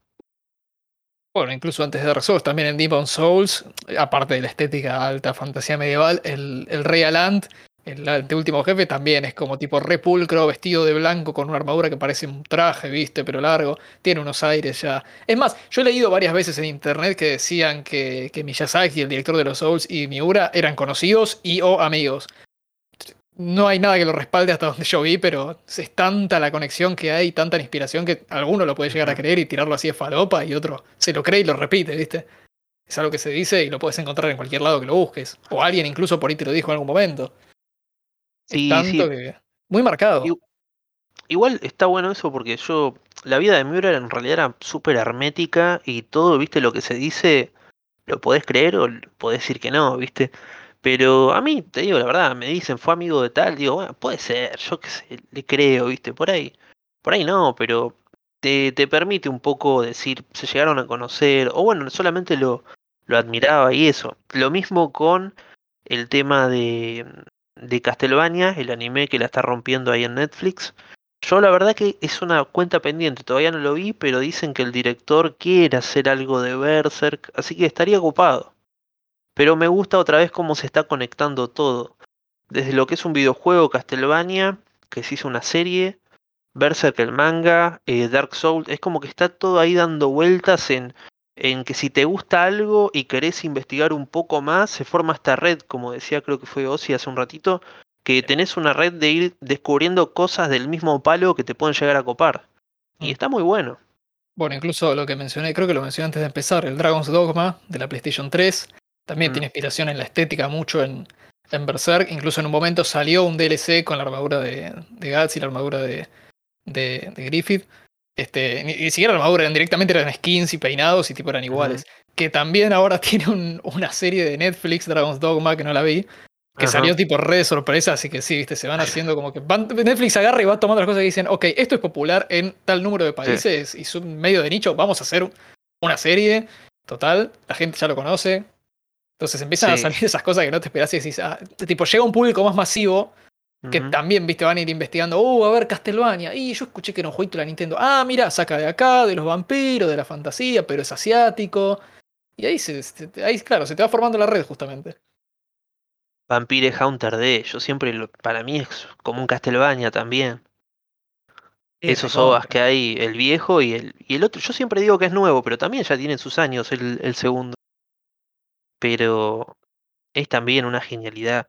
Te lleva a conocer un montón de gemas que por ahí quedan en el olvido. Por eso a mí me gusta a veces cada tanto hablar sobre algún tipo de, de ya sea OVA viejo o película. Ahora estoy planificando un, un video sobre la película Halcón, la de Stallone que juega las pulseadas. Porque- ¡Oh! ¡Qué buena película! Hace poco salió Over una que top. está. Over the top, qué temazo que tiene. Eh, hace poco salió una película que se llama Golden Arm, que es una mina que juega pulseadas y tiene un montón de referencias. Es más en joda, pero en un momento va en un camión, viste, es muy parecido. Y, y está bueno, porque a veces este tipo de cosas te lleva a, a descubrir cosas viejas, a Go Nagai, tirar con Devilman. Precisamente Netflix hizo Devilman Crybaby. Y como que explotó, un montón de gente que no tenía ni idea de qué era Devilman lo empezó a investigar y demás. Y no, bueno, me la debo ver. La verdad que la verdad que garpa bastante, porque si no, es como que salvo que hagan un remake, y a veces los remakes son pésimos, se pierde. Inclusive, el anime que se hizo de Berserk del 2017-2016 fue nefasto, un CGI sin alma, del peor CGI que se podría haber hecho. Yo creo que de 10 personas le debe gustar a, a 2, o sea, es muy, muy Sí, triste. es bastante feo. Y, y, viste cuando dicen que en, en realidad no hay mala publicidad, o sea, fue tan malo, se hicieron tantos memes que de alguna manera la gente dijo, che, el manga de esto qué onda, debe ser una porquería. Y cuando ves una página vos decís, a la mierda. Es como que atrajo muchísimo fandom. Y los videojuegos en teoría también hacen eso. Y cuando te enterás que un juego que la está rompiendo como la saga Souls eh, está inspirada en Berserk, también. Y, de cierta manera hace también una publicidad. Quiero, Sí. tocar un poco en, en eso de la animación. A mí me molestó. Yo vi un par de, de extractos de esa, de esa serie de Berserk que está hecha feísima. Perdona a los que laburaron en esa serie, pero está hecha feísima, es fea de ver. Creo que los obligaron, que ni querían, estaban llorando cuando estaban haciendo eso. no, pero ahora hay, hay otra serie que salió hace no mucho, que es este, Kengan Ashura. Que yo la vi porque me la recomendó un amigo y es prácticamente Tekken la serie. Se recagan a trompadas y tienen corporaciones gigantes detrás y toda la tramoya. Pero es la, que es la, misma, es la misma animación. Y después de un rato. Pero está te- buena, boludo. pero después de un rato te marea ver las cosas así. Es más, incluso tiene, al final de los capítulos por lo general, tiene parte donde es animación tradicional. O Mm. tiene tipo fondos hechos planos y algunos personajes que se mueven poco animados normal. Y es tipo... Sí. "Ugh". Te vas a decidir en algún momento. Sí, sí, sí, si va a ser 2D o va a ser en CGI. Yo no sé, a veces hasta pienso que le gusta a los japoneses el CGI porque ¿cómo puede ser que hayan dos temporadas de Berserk así? O sea, con la 1 y lo peor de todo es que cuando terminó la segunda, el último capítulo decía Tobe Continued. Yo decía, no, dejá, loco, basta de continuar esta porquería, pará un poco. Nunca siguió, por Sí. suerte. Dios, qué cosa fea. Ya me estoy acordando del bicho ese que tiene dos patas y una cabeza con una nariz enorme. Mm. Bueno, Kengan. Ashuran, dentro de todo, eh, el CGI, yo qué sé, de alguna manera zafa. Pero, pero no, es, es una cosa que antes se daba mucho con las series de robots, que a veces era todo 2D el anime, y el robot estaba hecho en CGI, y a mí ya eso me empezaba a chocar. Bueno, eso no no- es lo que pasó con la última temporada de Attack on Titan, también. Que cambiaron de estudio e hicieron muchas cosas más en CGI. Sí, por eso no sé si es algo, será más barato o será porque a los japoneses en sí no les jode. Sí, seguro es más barato, definitivamente. Haces un modelo 3D y después riarlo es una estupidez comparado a hacer fotograma por fotograma o tener que estar dibujando y redibujando y redibujando. Mm. Definitivamente es más barato. Sí, sí, sí. Pero- Igual a- Attack on Titan guita no le faltaba, así que no sé por qué tomaron esa decisión. Y más en la última temporada, me decís, bueno, en la primera que recién empezaba. Sí, y falta salir otra también, así que a ver qué hacen con eso. No les dieron La muy buen feedback. parte de la última. Nada. Sí, yo me quedé en la tercera porque vi un poco de la cuarta y dije, nada, qué feo. Ni en pedo. Déjame con. Eh, no y sé, quiero, quiero agregar algo, ya que, ya que, mencio- ya que mencionaron a eh, Shingeki no Kyojin. em, ¿Eso no está muy inspirado en otra obra de Kentaro Miura? ¿Titanomaquia puede ser? Ah, mira, ¿sabes qué? Acá me parece que es un poquitito al revés, porque cuando salió Gigantomaquia ya Ah, estaba Gigantomaquia, Ataque de los Titanes. Yo creo que Gigantomaquia puede ser, porque es un término creo que griego, de, de los titanes también, cuando pelean. ¿Sabes que tit- Titanomaquia es, es un, un truco de Legend, de Legend Mythology, boludo? Otra referencia. ¿Cómo chorean estos hijos de puta ellos mitos? Era, era Titanomaquia el truco para, para hacer que te aparezca un titán automáticamente. Perdón, perdón. Eh, y no, bueno, sabes que cuando salió eso, eh, estaba de moda Ataque de los Titanes. Recién empezaba, pero ya creo que ya tenía un anime o algo así. Y, y a mí, sinceramente, se me hace que puede ser que Miura haya querido hacer esa obra, pero él está en una revista, estaba en la Young Animal, que es una especie de revista que vende, es para adultos, vende, pero no tanto, ¿viste? Y probablemente le hayan dicho, che, ¿te podés hacer algo con cosas gigantes, que es lo que más se está vendiendo?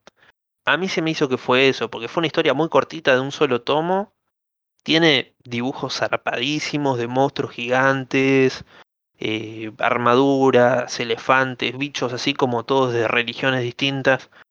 Pero lo sentí un poquito, viste, cuando dicen, che, vende Pokémon, hacete una de un pibe con un bichito, viste, con un robotito, con algo parecido que, que garpa, que Pará, necesitamos ¿te sacar la revista a a, flote. a Digimon o a Satch Bell o a Medabots? Monster Rancher, todos tienen que ser amarillos, ¿viste? Los bichitos chiquitos. claro. Metavi. No, Es amarillo. eh, yo banco más Medabots, te digo. Empecé con Pokémon, bueno, pero me quedé en Medabot porque me hacía reír. Se me hacía que no se tomaba ni en serio ni ellos mismos. Sí está muy buena. Me gustó mucho la primera serie. La, la con una cagada. y la ni otra, su siquiera se toman-. No, por eso, ni siquiera se toma la libertad de tener novedad. Como hicieron un par de personajes y segunda temporada. ¿Qué carajo? Sí. Por eso la, la primera es como que no la lograron superar y, y quedó mejor todavía.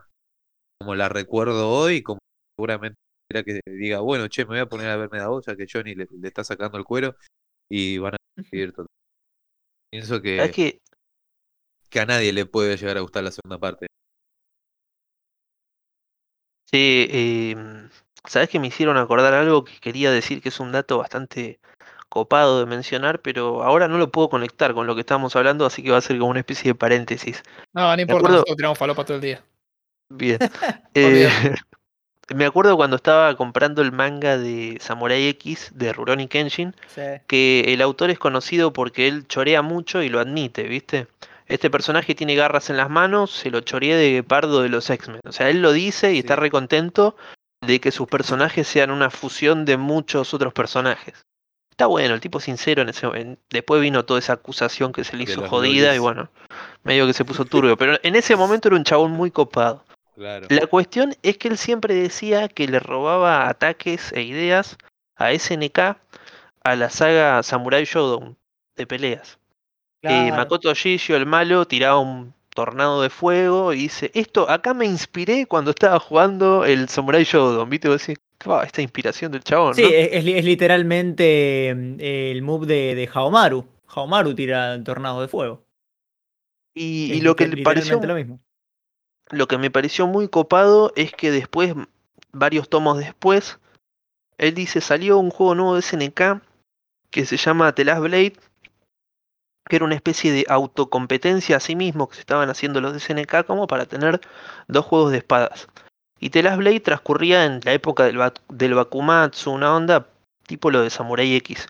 Y lo heavy metal es que como que da la sensación de que SNK le dijo, así que vos nos choreaste un montón de personajes, bueno, ahora nosotros vamos a hacer un personaje que se parece a uno de los tuyos, a Saito que era como un policía, y va a tener una. X en la mejilla como tu protagonista. Después vamos a hacer uno que, eh, cu- ¿cuál era? El uno que después en el 2 tiene todas unas vendas en la cara, como que le dijeron, ahora nosotros te vamos a chorear a vos, loco, a ver si te gusta. Hay un pelirrojo Morilla también que está también robado un poco del protagonista de Kenshin. Me pareció muy genial que pocas veces eh, me enteré, ¿no? De que un autor usa un videojuego de referencia y la propia compañía dice, ahora nosotros nos vamos a basar en tu manga para hacer cosas. Fue muy loco eso.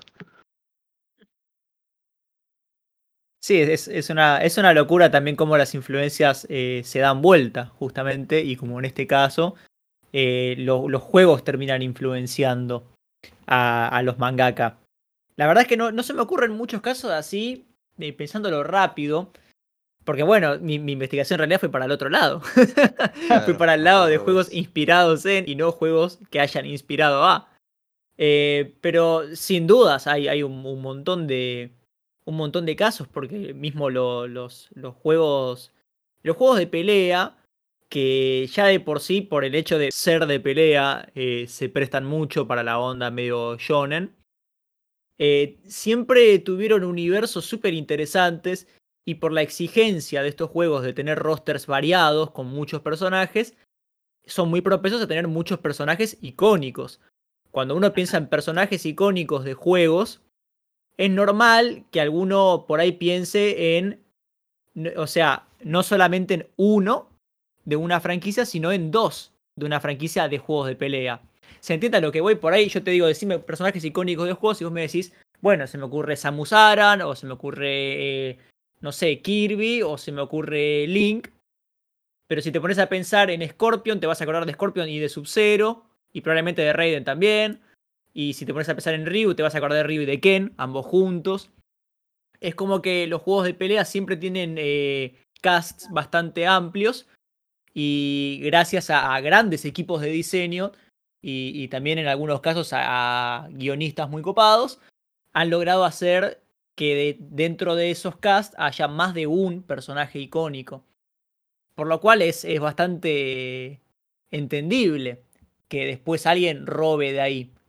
Vos tenés una, un- una historia como, voy nuevamente a Mortal Kombat, una historia como la de Mortal Kombat, donde tenés personajes como Scorpion, Sub-Zero, Raiden, Johnny Cage, Liu Kang, todos en mayor o menor medida icónicos.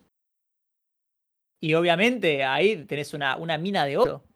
para chorear ideas. Porque vos agarrás eso y con el tema de los ninjas y los dioses y eso lo convertís en algo completamente distinto en tu, en tu manga de alienígenas que destruyen planetas y uno se da la cabeza contra el piso y al final es bueno y que se llama Dragón Bolsita. Y, y lo, te lo robás de ahí y por ahí al principio nadie se da cuenta, ¿me entendés? Y pasa, pasa desapercibido. Pero acá estamos hablando de tipo inspiraciones a grandes rasgos, o estamos hablando de, de que hicieron a partir de. Porque hicieron a partir de, hay mucho más ejemplos.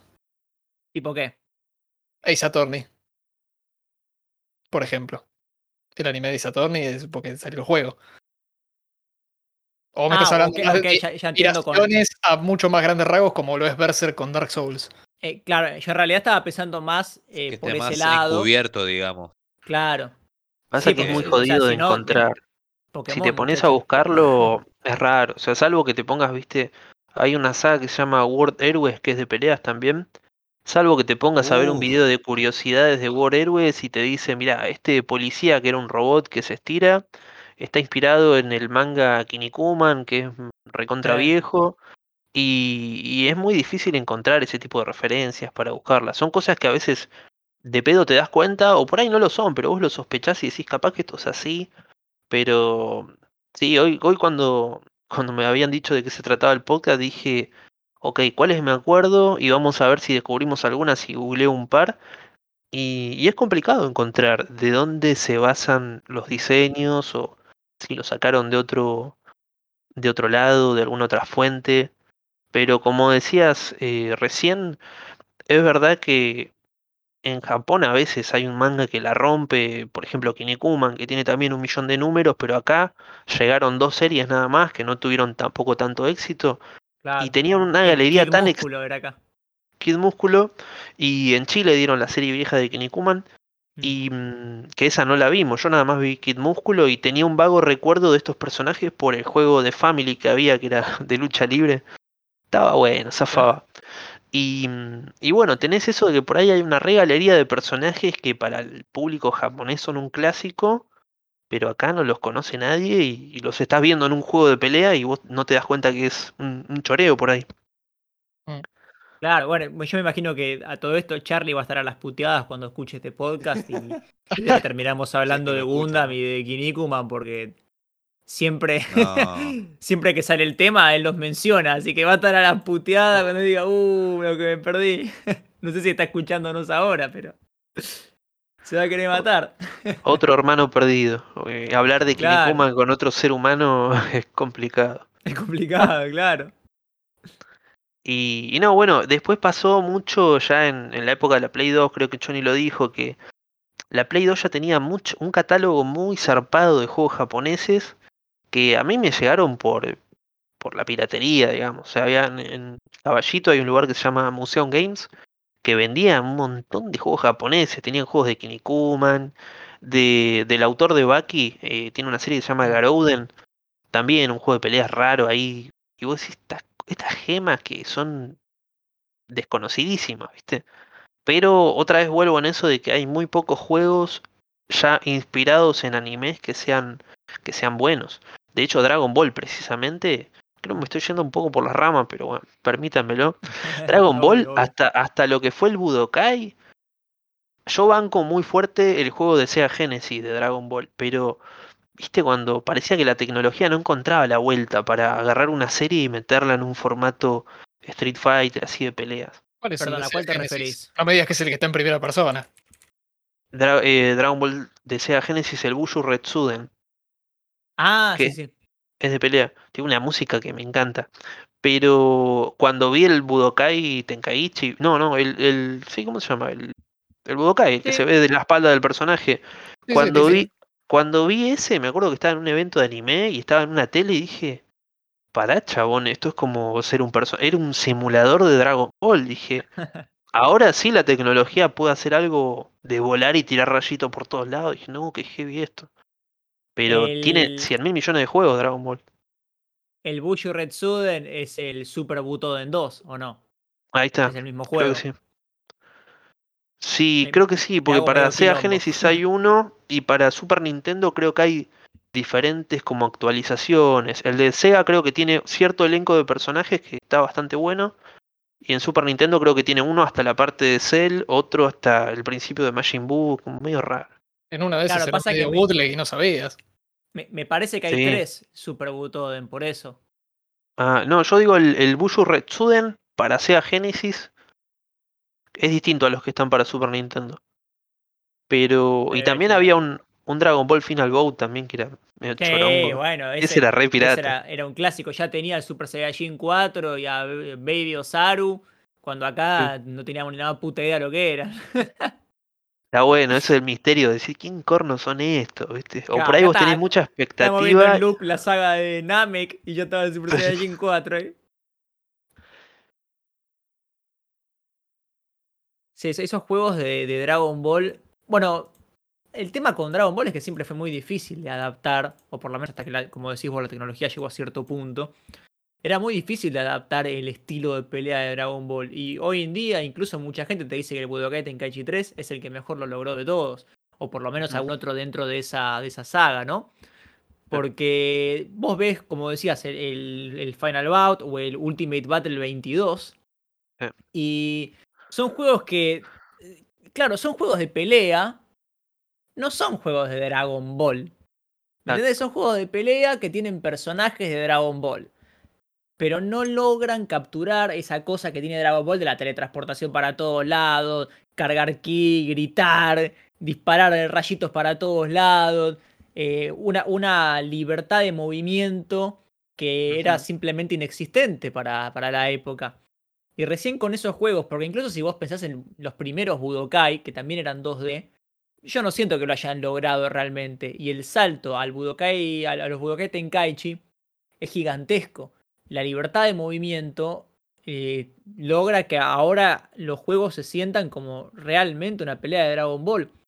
Y los juegos más modernos, puntualmente el, el Fighters o Fighter Z, que vuelven a ser 2D. Está bien, es un juegazo, está muy bueno.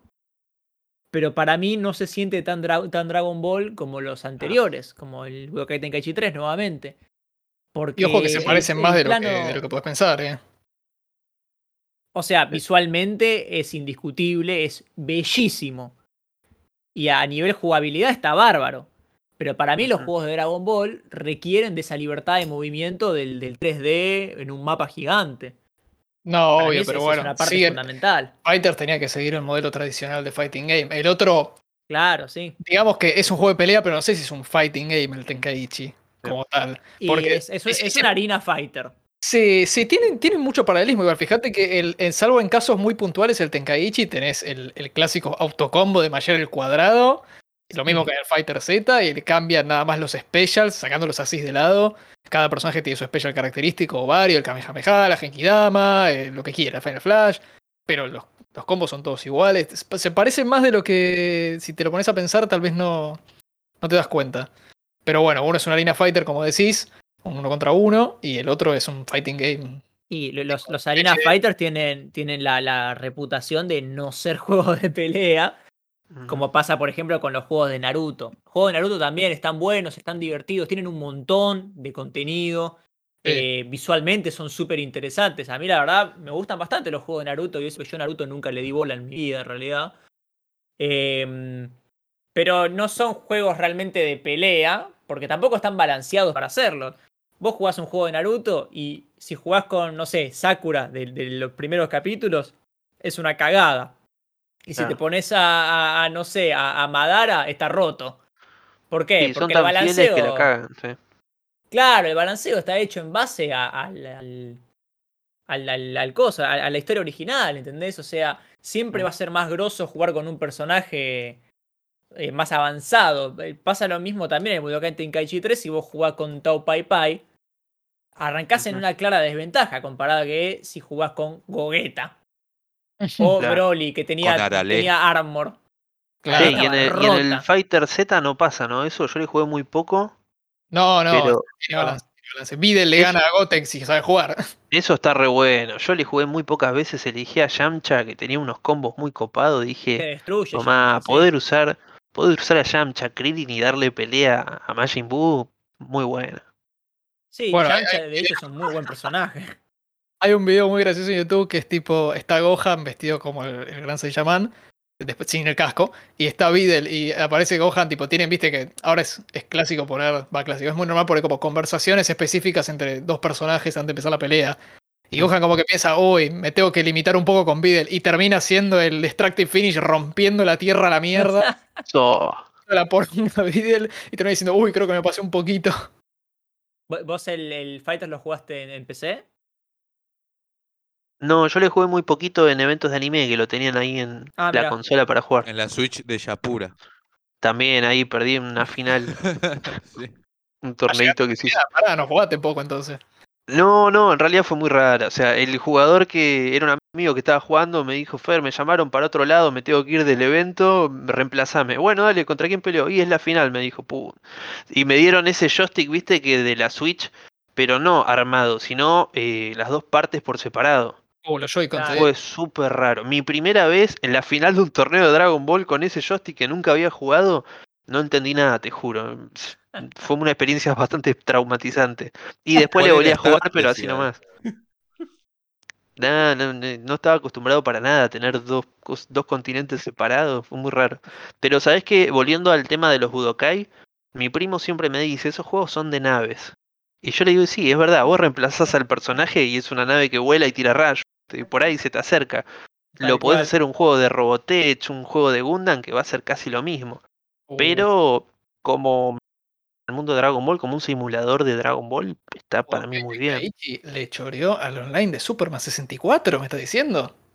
Buenísimo. El multiplayer de Super 64, excelente. Estamos desenterrando una conspiración bastante heavy acá, ¿eh? Ojo, ese también es un jueguito de naves. Claro. Y pero bueno, es así, los personajes se entrenaron tanto que se volvieron literalmente naves. Ya está. Peleas Bueno. normales tenías en Dragon Ball normales cuando Goku era chiquito, ¿viste? Contra Ten Shin Han, hasta ahí nomás. En el caso de Gundam tenés estos juegos que son dos contra dos en simultáneo. Mm, No voy a, no voy a decir los títulos porque son muy, muy complicados. Gundam Extreme versus Boost, no sé cuánto. Pero son juegos 2v2 de Gundam que están bastante buenos. Y que el tema es que acá son medio inaccesibles. Eh, no, no llegaron acá las versiones físicas de esos juegos que están en, en PC4. ujú. Eh, pero en Japón juegan y también se juegan en arcade. Y Sí. aparentemente tienen su comunidad también. Tienen su comunidad, se juega bastante y tienen cierto balanceo. Tienen un cast enorme de distintos mobile suit de, de toda la historia de la franquicia. Bueno, y hablando un poco de eso, que habíamos tocado el tema de, bueno, de Berserk. Berserk tuvo solamente tres juegos, uno para Sega Dreamcast y para Play 2 fueron los dos primeros, que era una temática, una especie de proto hack and slash, ¿viste? Onda espada, va, tip- bueno, tipo Devil May Cry, pero muy limitado, o sea, muy tímidamente. El de Sega Dreamcast eh, tuvo la gran ventaja de que estuvo guionizado por el propio autor, Kentaro Miura, fue como una saga en paralelo que, que armó y fue súper interesante la idea. Ahora vos los ves y los gráficos son como poco primitivos, por ahí te duele, después te acostumbras, pero bueno. Y el de Play 2 ya está un poco más pulido, mucho más digno, pero adapta ciertas partes del manga. Y a lo que voy con esto es que el último juego que se hizo lo hizo Tecmo Koei y es un Musou precisamente. Y uno cuando dice, a ver, si Dragon Ball puede ser un juego de naves o un fighting game, ¿cómo sería una adaptación perfecta de Berserk? Y uno piensa, o sea, Musou estaría espectacular. El chabón revoleando la espada, peleando contra 10.000 negros, ¿viste? Muy copado. Yo ya venía de jugar a los eh, Musou, a los Dynasty Warrior, a Musou de Gundam, y sabía que, bueno, estaba el Musou de One Piece y el Musou de Hokuto no Ken también. Entonces dije, esto no puede, nada puede malir sal. ¿Sabes qué? Precisamente para mí, y coincido con muchísima gente, es el peor juego de Berserk el Musou. Porque si bien tiene una mini galería de personajes, se queda bastante corto comparado con otros Musou. No se detecta, viste, esa alma que a veces tienen ese tipo de juegos, ese cariño por la obra. Se siente como que está hecho un poco como por obligación, así como tenemos que meter a estos personajes y listo. Le falta como un- una chispa propia. Y, y es algo que suele pasar a veces con las adaptaciones de videojuegos, que los hacen medios... eh, que por ejemplo en el juego de, de pelea de Jojo de Capcom tiene todos los detalles, ahí hay un amor visible zarpadísimo. Que Capcom haya hecho un juego basado en un manga que en ese momento no lo conocía nadie fuera de Japón, no sé en qué estaban pensando, o sea, fue muy loco que se hayan arriesgado de esa manera. Pero bueno, era algo para Japón, evidentemente. Sí, como la Sí, te, de las te- te cosas das que llegan de Japón. cuenta. Claro. Te- te- das cuenta de cuando decir, hay, sí. amor en, en- en el producto. Cuando alguien hace algo que realmente le pone, le pone todo y está dejando la, la dejando la vida, digamos, para poder lograr que el producto sea lo más fiel y sea lo más eh, lo más acorde a lo que quiere representar la franquicia y a lo que esperan los fans también, ¿no? Y es lo que transmiten también Dark Souls, porque si fueran solamente referencias hasta ahí nomás, bueno, pero la gente como que yo sinceramente siempre lo digo, no nunca pude ponerme a jugar mucho Dark Souls por este tema de la potencia de la máquina y demás. Pero se siente como que hay ahí un como una religión ya que se está armando, ¿viste? Gente que es muy fan Mm. y siempre me dicen, "Puma, tenés que jugar esto", pero no te dicen, "Tenés que jugar esto", no sé, para por jugar.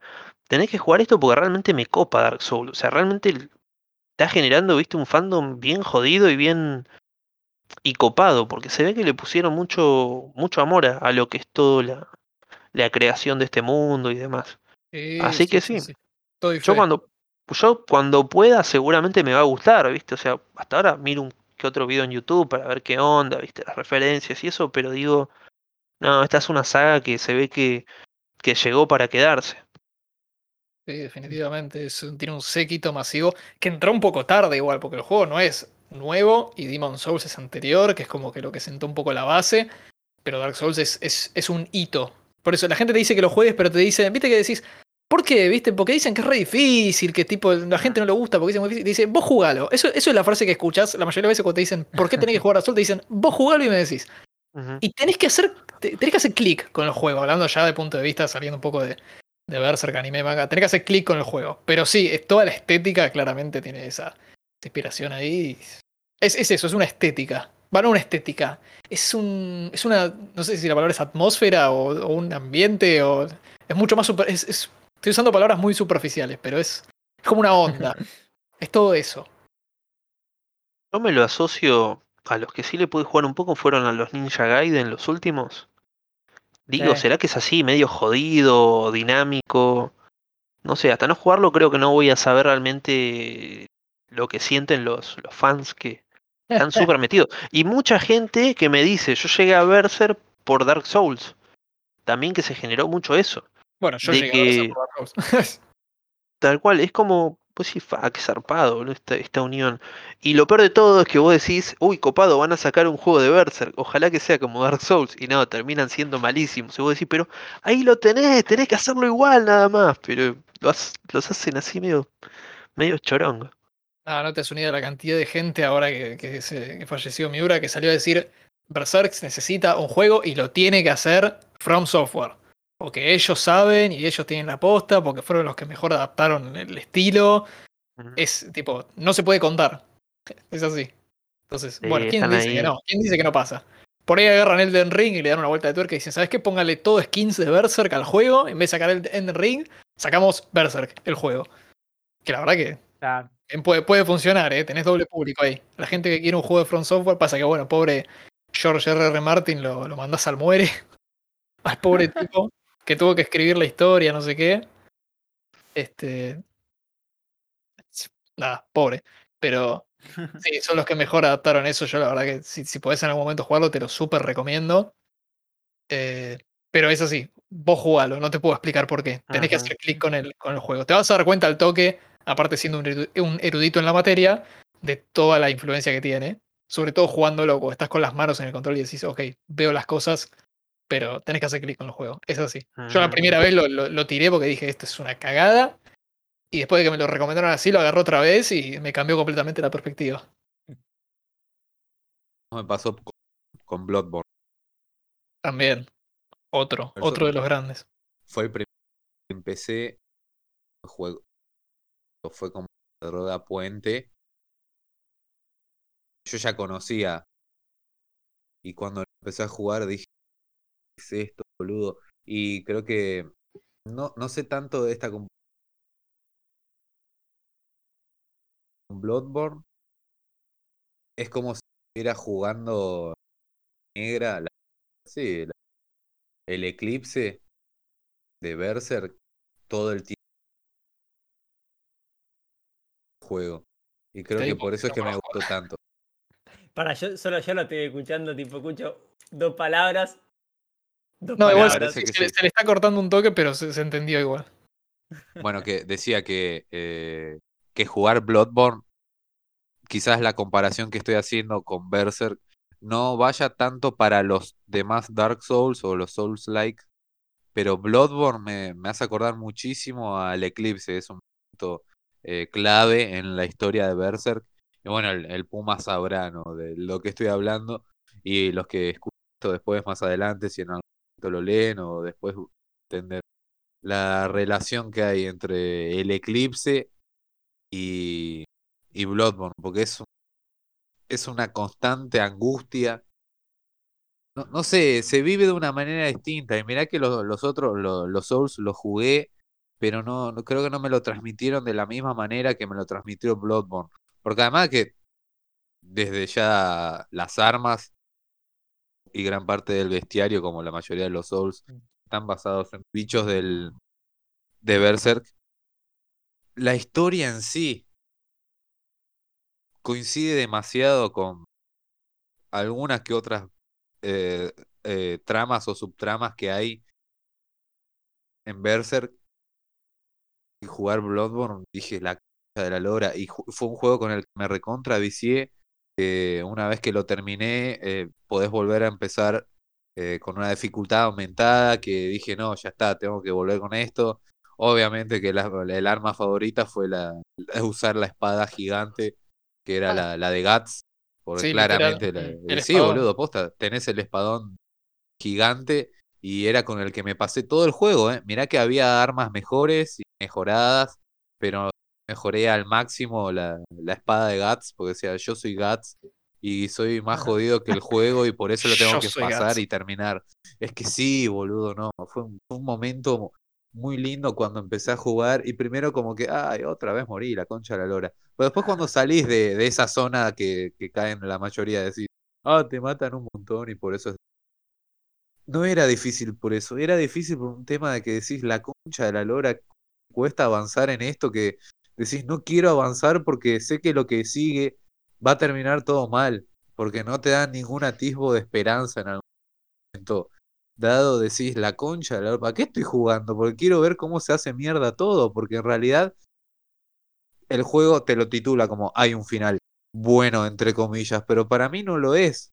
Y creo que por eso le, le busco más relación todavía con Berserk, que justamente esa, esa cosa de, de, de que Guts empieza todo mal y cuando decís que no puede tocar fondo, toca más fondo de nuevo y después vuelve a estar de nuevo en una mierda que la anterior y así constantemente. Y bueno, me pasó lo mismo con Bloodborne.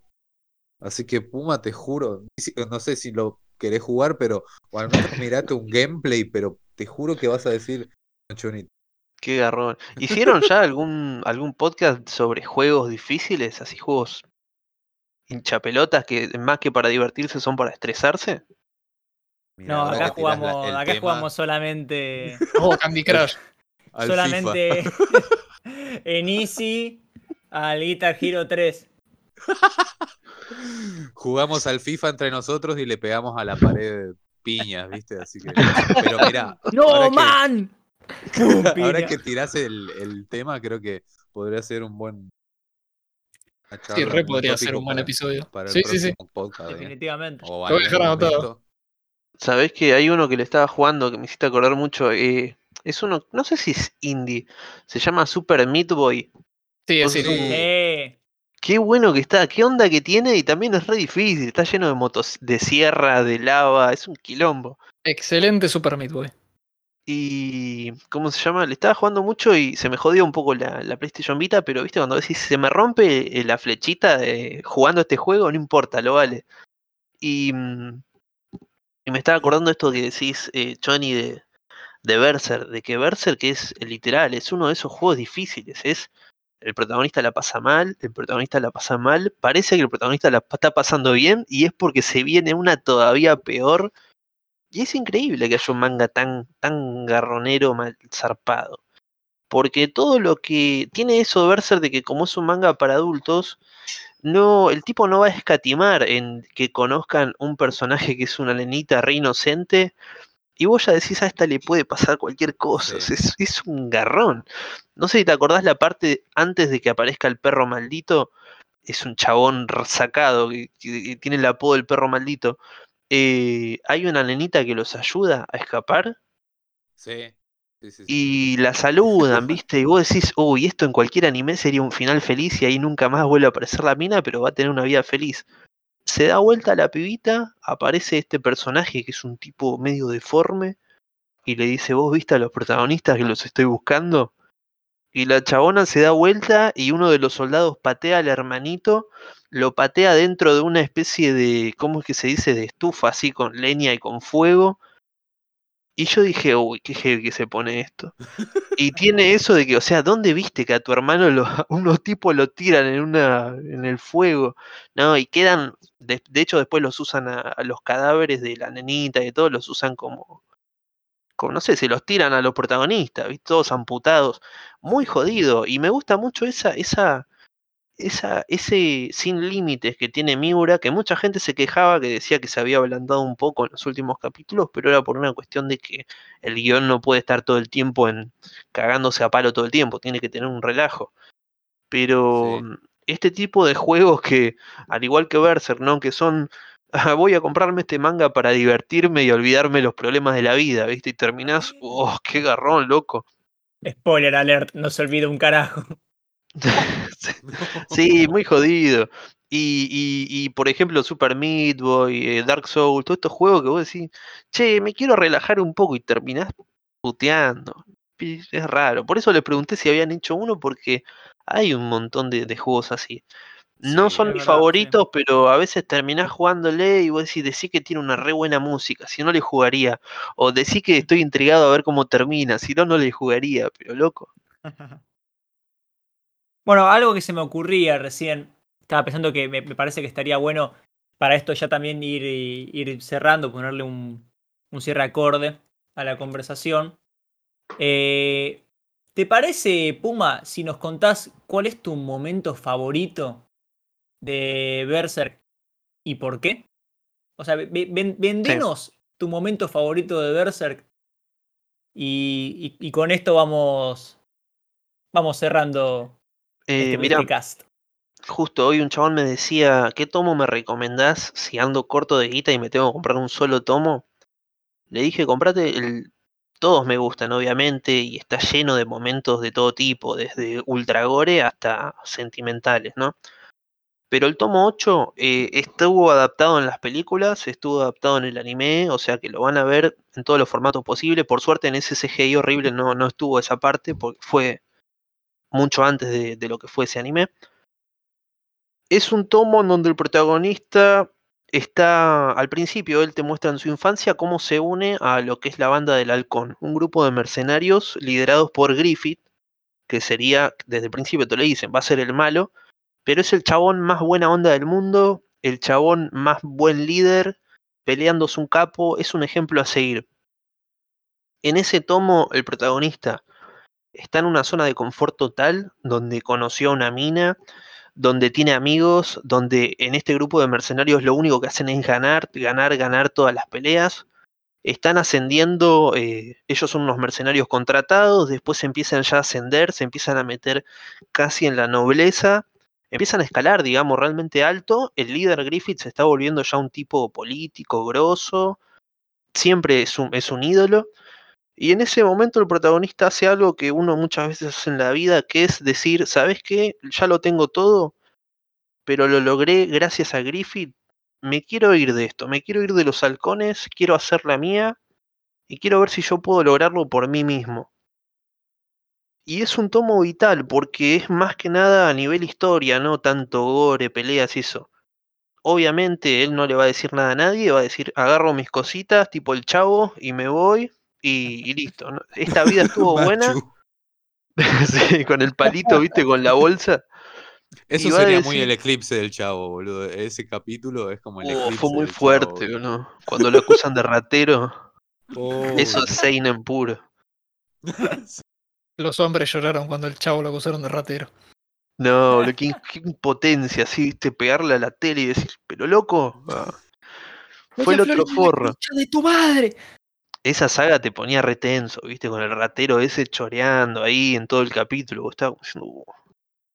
Pero bueno, yo digo, el, el momento para mí, mi momento preferido es cuando Griffith, el ídolo máximo, se entera de que se le va a ir su mejor peón, lo más cercano, un amigo que tuvo. Está nevando, hay un árbol, de fondo un par de miembros de la banda del halcón, que son la minita, los personajes secundarios, que es lo que va a dejar atrás el protagonista. Y Griffith, que es un tipo re sonriente, re buena onda, pone una cara seria y le dice, todo bien, pero vos de acá no te vas. Y Guts le dice, mirá, yo voy a hacer la mía, quiero empezar mi spin-off, se podría decir, pero conmigo solo, con ustedes ya está, porque no quiero eh, pensar todo el tiempo que esto lo logré gracias a ustedes. Me voy a arriesgar a empezar de cero, me voy a arriesgar a no tener nada otra vez, a dormir en las noches con la fogata solo, cagándome de frío sin tener con quién hablar, pero lo voy a hacer, porque es una decisión que, yo tomé. Y ahí va a tener un duelo súper simbólico contra Griffith, que Griffith es el ídolo máximo de todo, ¿viste? En ese momento del lector, de Guts, el protagonista, de todos los que estaban mirando la pelea, contra el, protagonista, que es un chabón que vivió todo, estaba en su mejor momento, pero decide dejarlo atrás. A mí siempre me pega esa parte porque digo, a mí yo cuando me fui a alquilar también fue, viste, dejar la zona de confort de tu familia y mandarte solo. Yo me fui con mi novia a alquilar y fue como un empezar de cero, decir, nadie dice que gaste tanta guita en estar alquilando plata. Podría estar todavía en mi casa. Pero bueno, fue como una lucha que uno a veces sienta la necesidad de decir, hasta acá llegué con esto, quiero ver si me sale hacer una por mi cuenta. Y por eso un poco el canal se llama Berserk y la vida, el canal que tengo yo, porque Berserk tiene un montón de situaciones que no importa lo medieval que sea, no importa lo demonios o gore que tenga, siempre te vas a sentir identificado con algún momento. Y para mí ese es el gran momento que más me copa de, de Berserk. Después hubieron otros muy buenos, pero este es, en mi caso, el que más me copa. Bueno, me quedo tranquilo que el mejor momento entonces está bien temprano y no. no está Sí. escondido detrás de 200 tomos. Sí, no se, no idea, se pone bueno. Menos mal que no dijeron la palabra barco en ningún momento. Claro, no escuché la palabra barco, estoy re tranquilo, boludo. Yo que no, que no, que no sigo mucho la historia y sin embargo aún así sé que, que todo lo que pueda salir, todo lo que pueda significar estar atrapado dentro de un barco es un plomazo. Sí. Sí, no, no, tiene, tiene un montón de momentos. Yo creo que ese, va, yo a veces lo digo, viste, para mí el mejor tomo es ese, pero no por mucha diferencia. O sea, es justo porque se dan esa serie de cosas que a mí me tocaron, pero hay, hay gente que dice, no, a mí me gusta más tal parte, y yo digo, no, esta- esa parte también estuvo genial. Mm. Pero hay que ver, si lo seguís leyendo, probablemente digas, ¿sabes qué? Me gustó justo el tomo anterior porque pasa tal cosa. O sea, hay un tomo donde él mismo hace clic y dice, me voy a ir de acá, pero a mí me gusta justo donde, bueno, explota todo y le dice, se encuentra cara a cara con el líder y el líder, que fue un tipo re buena onda, que vos decís, bueno, le va a decir, está bien, no pasa nada, gracias por ayudar tanto tiempo, andate, hace la tuya. El chabón muestra esa cara, viste, que, que por ahí detrás de la mascarita de buena onda estaba en, loco, no, no da para que te vayas vos, que sos un buen lacayo. Mm. Un, un gil trabajador. Pero no, la verdad que la verdad que es una serie que tiene eso, que no, en es- no le pasa como a Gundam, que Gundam es ah, una serie de robots, no, ya, ya sé cómo es, no la vi, pero ya sé cómo es. Berserk tiene eso que vos decís, "Fua, hay un montón de monstruos, debe ser un tipo matando monstruos y listo. Pero tiene una trama, yo siempre digo, la, la historia está al mismo nivel o incluso mejor que los dibujos. Y eso ya es heavy. Bueno, Puma, te quiero agradecer enormemente por tu participación. Eh, nada, hoy yo que, que, no, que no te conocía, eh, también le agradezco a Choni que, que, bueno, te presentó, ¿no? Pero... El intermediario. eh, Yo les Claro, dije que sí. Puma era copado, boludo. Aprendí aprendí un- una bocha y, y ya, ya me emociona pensar cuando empecemos a, a cranear en algún futuro. Puede llegar a salir un podcast en el que hablemos de Gundam y ahí ya sé que, que exi- existe otro ser humano que conoce Gundam. ¿Cuántos somos ya? ¿Tres, dos? Sí, ojo lo que dicen de Gundam porque nos van a hacer enojar a todos los fanáticos, a los Uno dos fanáticos que COVID día, así que bajaron a dos otra vez. claro. Así que bueno, eso, che, te agradezco muchísimo. Me parece que estuvo súper productivo el cast de hoy, ¿eh? Hoy se habló bastante en cantidad y en calidad. Eso no sé si nos pasa muy seguido. No, la verdad que no. La mitad de los podcasts son contenido bastante relleno. Parece Naruto. Sí, hoy, la verdad. Media hora de noticias. Sí, de noticias que podés cual. leer el titular y opinar sin saber. Impresionante. Y decir que no vino manda. extendía más todavía. Estaban en Corea las noticias. Claro. Claro, hay que contextualizar con la fotito nomás. Pero Bueno. bueno, Muchísimas gracias por venir. Síganlo en Berserk y la vida en YouTube y Berserk y la vida separado con guiones bajos en Instagram. No sé si tenés alguna otra red que quieras chapear, lo que quieras, es tu momento. No, esas dos son las más importantes. Tengo un Facebook, pero estoy bloqueado por, por bardear unos memes. Viste que Facebook no se da cuenta si estás bardeando un meme o un dibujo o lo que sea. Dice, no, vos sos muy ofensivo para la humanidad. Estás bloqueado por un meme, loco, pero Pregúntale a. No, Sí. El año pasado viví, creo que de los 12 meses, 8 estuve baneado porque era- me daban un mes de ban, estaba tranqui un par de días al volver, otra vez un mes de ban y desastre. Espectacular. me sorprendió Porque vos que decís, ¿y ahora qué hice, loco? Sí, qué sé yo, fue El como Mark Zuckerberg, suqueame la verga. Nada, muy jodido. Por eso te digo, estoy en, YouTube nada más y, y en Instagram, que me la paso subiendo cosas ochentosas, noventosas también, como para, para ir piloteándolo, ¿no? No solo de Berser puede vivir uno, tiene que ir conectándose con estas redes y descubrir otras religiones que seguramente deben estar copadas. Deben estar por ahí dando vueltas, pero uno, si no investiga, no, no las encuentra. Es como dijiste vos, y con esto creo que ya vamos cerrando. Vos dijiste en un momento cuando yo entré en directo que estabas haciendo cuando pasó lo de Miura, dijiste que eh, citaste justo una de las sagas de Dragon Ball. Me acuerdo textual lo que eh, me hace acordar a algo que Goku en Dragon Ball, en el arco de Pilaf. Justamente ese, ese, esa serie, la primera, se caracteriza por tan es épica. ¿Te acordás de esta textual? Porque dice eh, Goku cuando le estaban preguntando, che, Goku, ¿qué vas a hacer ahora? vos?". Dice, no sé, voy a recorrer el mundo, porque el mundo está lleno de interesantes y eso es divertido. Y bueno, justamente creo que eso es lo que pasa a todos. Por ahí, eh, antes de que alguien escuche este podcast, no tenía idea de que existía algo llamado de que Miura había fallecido, de Maquia, de que hay bastantes personajes de videojuegos basados en series. Y creo que eso es lo que une a todo, llegado a, cierto punto en el que, che, está bueno esto, que te parte de algo o decir, che, no estoy solo. Hoy vos pensabas que eras el único que le gustaba Gundam y bueno, te encontraste con un hermano perdido, ¿viste? Creo que es lo que nos hace parte de una comunidad a todos, que es lo que disfrutemos tanto algunas cosas en la vida. tal cual. Sentirnos unos bichos raros. Mirá, mirá el Oh, me entró algo en los que tira. Sí, boludo, desubicado. Ca- na- nada que digamos ahora puede superar esto. Este hijo de puta te une Israel y Palestina con esos discursos. Y eso que Facebook lo considera una persona que incita al odio, loco. ¿Qué onda? Sí, bueno. Pasa que pongo mucho gordo puto en los comentarios, entonces bueno. No podés poner ni gordo ni puto, o sea, por eso te banean. Pero bueno, eh, creo que nada. No quiero agregar más nada porque creo que ya la cagaría. Como vos sabés que estás invitado. Retirate ahí en-. Sí, En tu mejor está. momento. ya me están cerrando con, con un gancho, ¿viste? Me están sacando con un gancho, así que creo que eso es todo lo que tengo. Bueno, Bueno. entonces nuevamente gracias Puma por venir, gracias a todos los que se pasaron, un montón de gente saludándote acá en el chat. Gracias a todos. Y nada, nos estamos viendo dentro de un sábado o dos. Vamos a ver qué planeamos para la próxima. Así Nada, es. pues, gente. Nos Un vemos. abrazo Hasta la próxima. a todos. Nos vemos. Nos vemos, chao.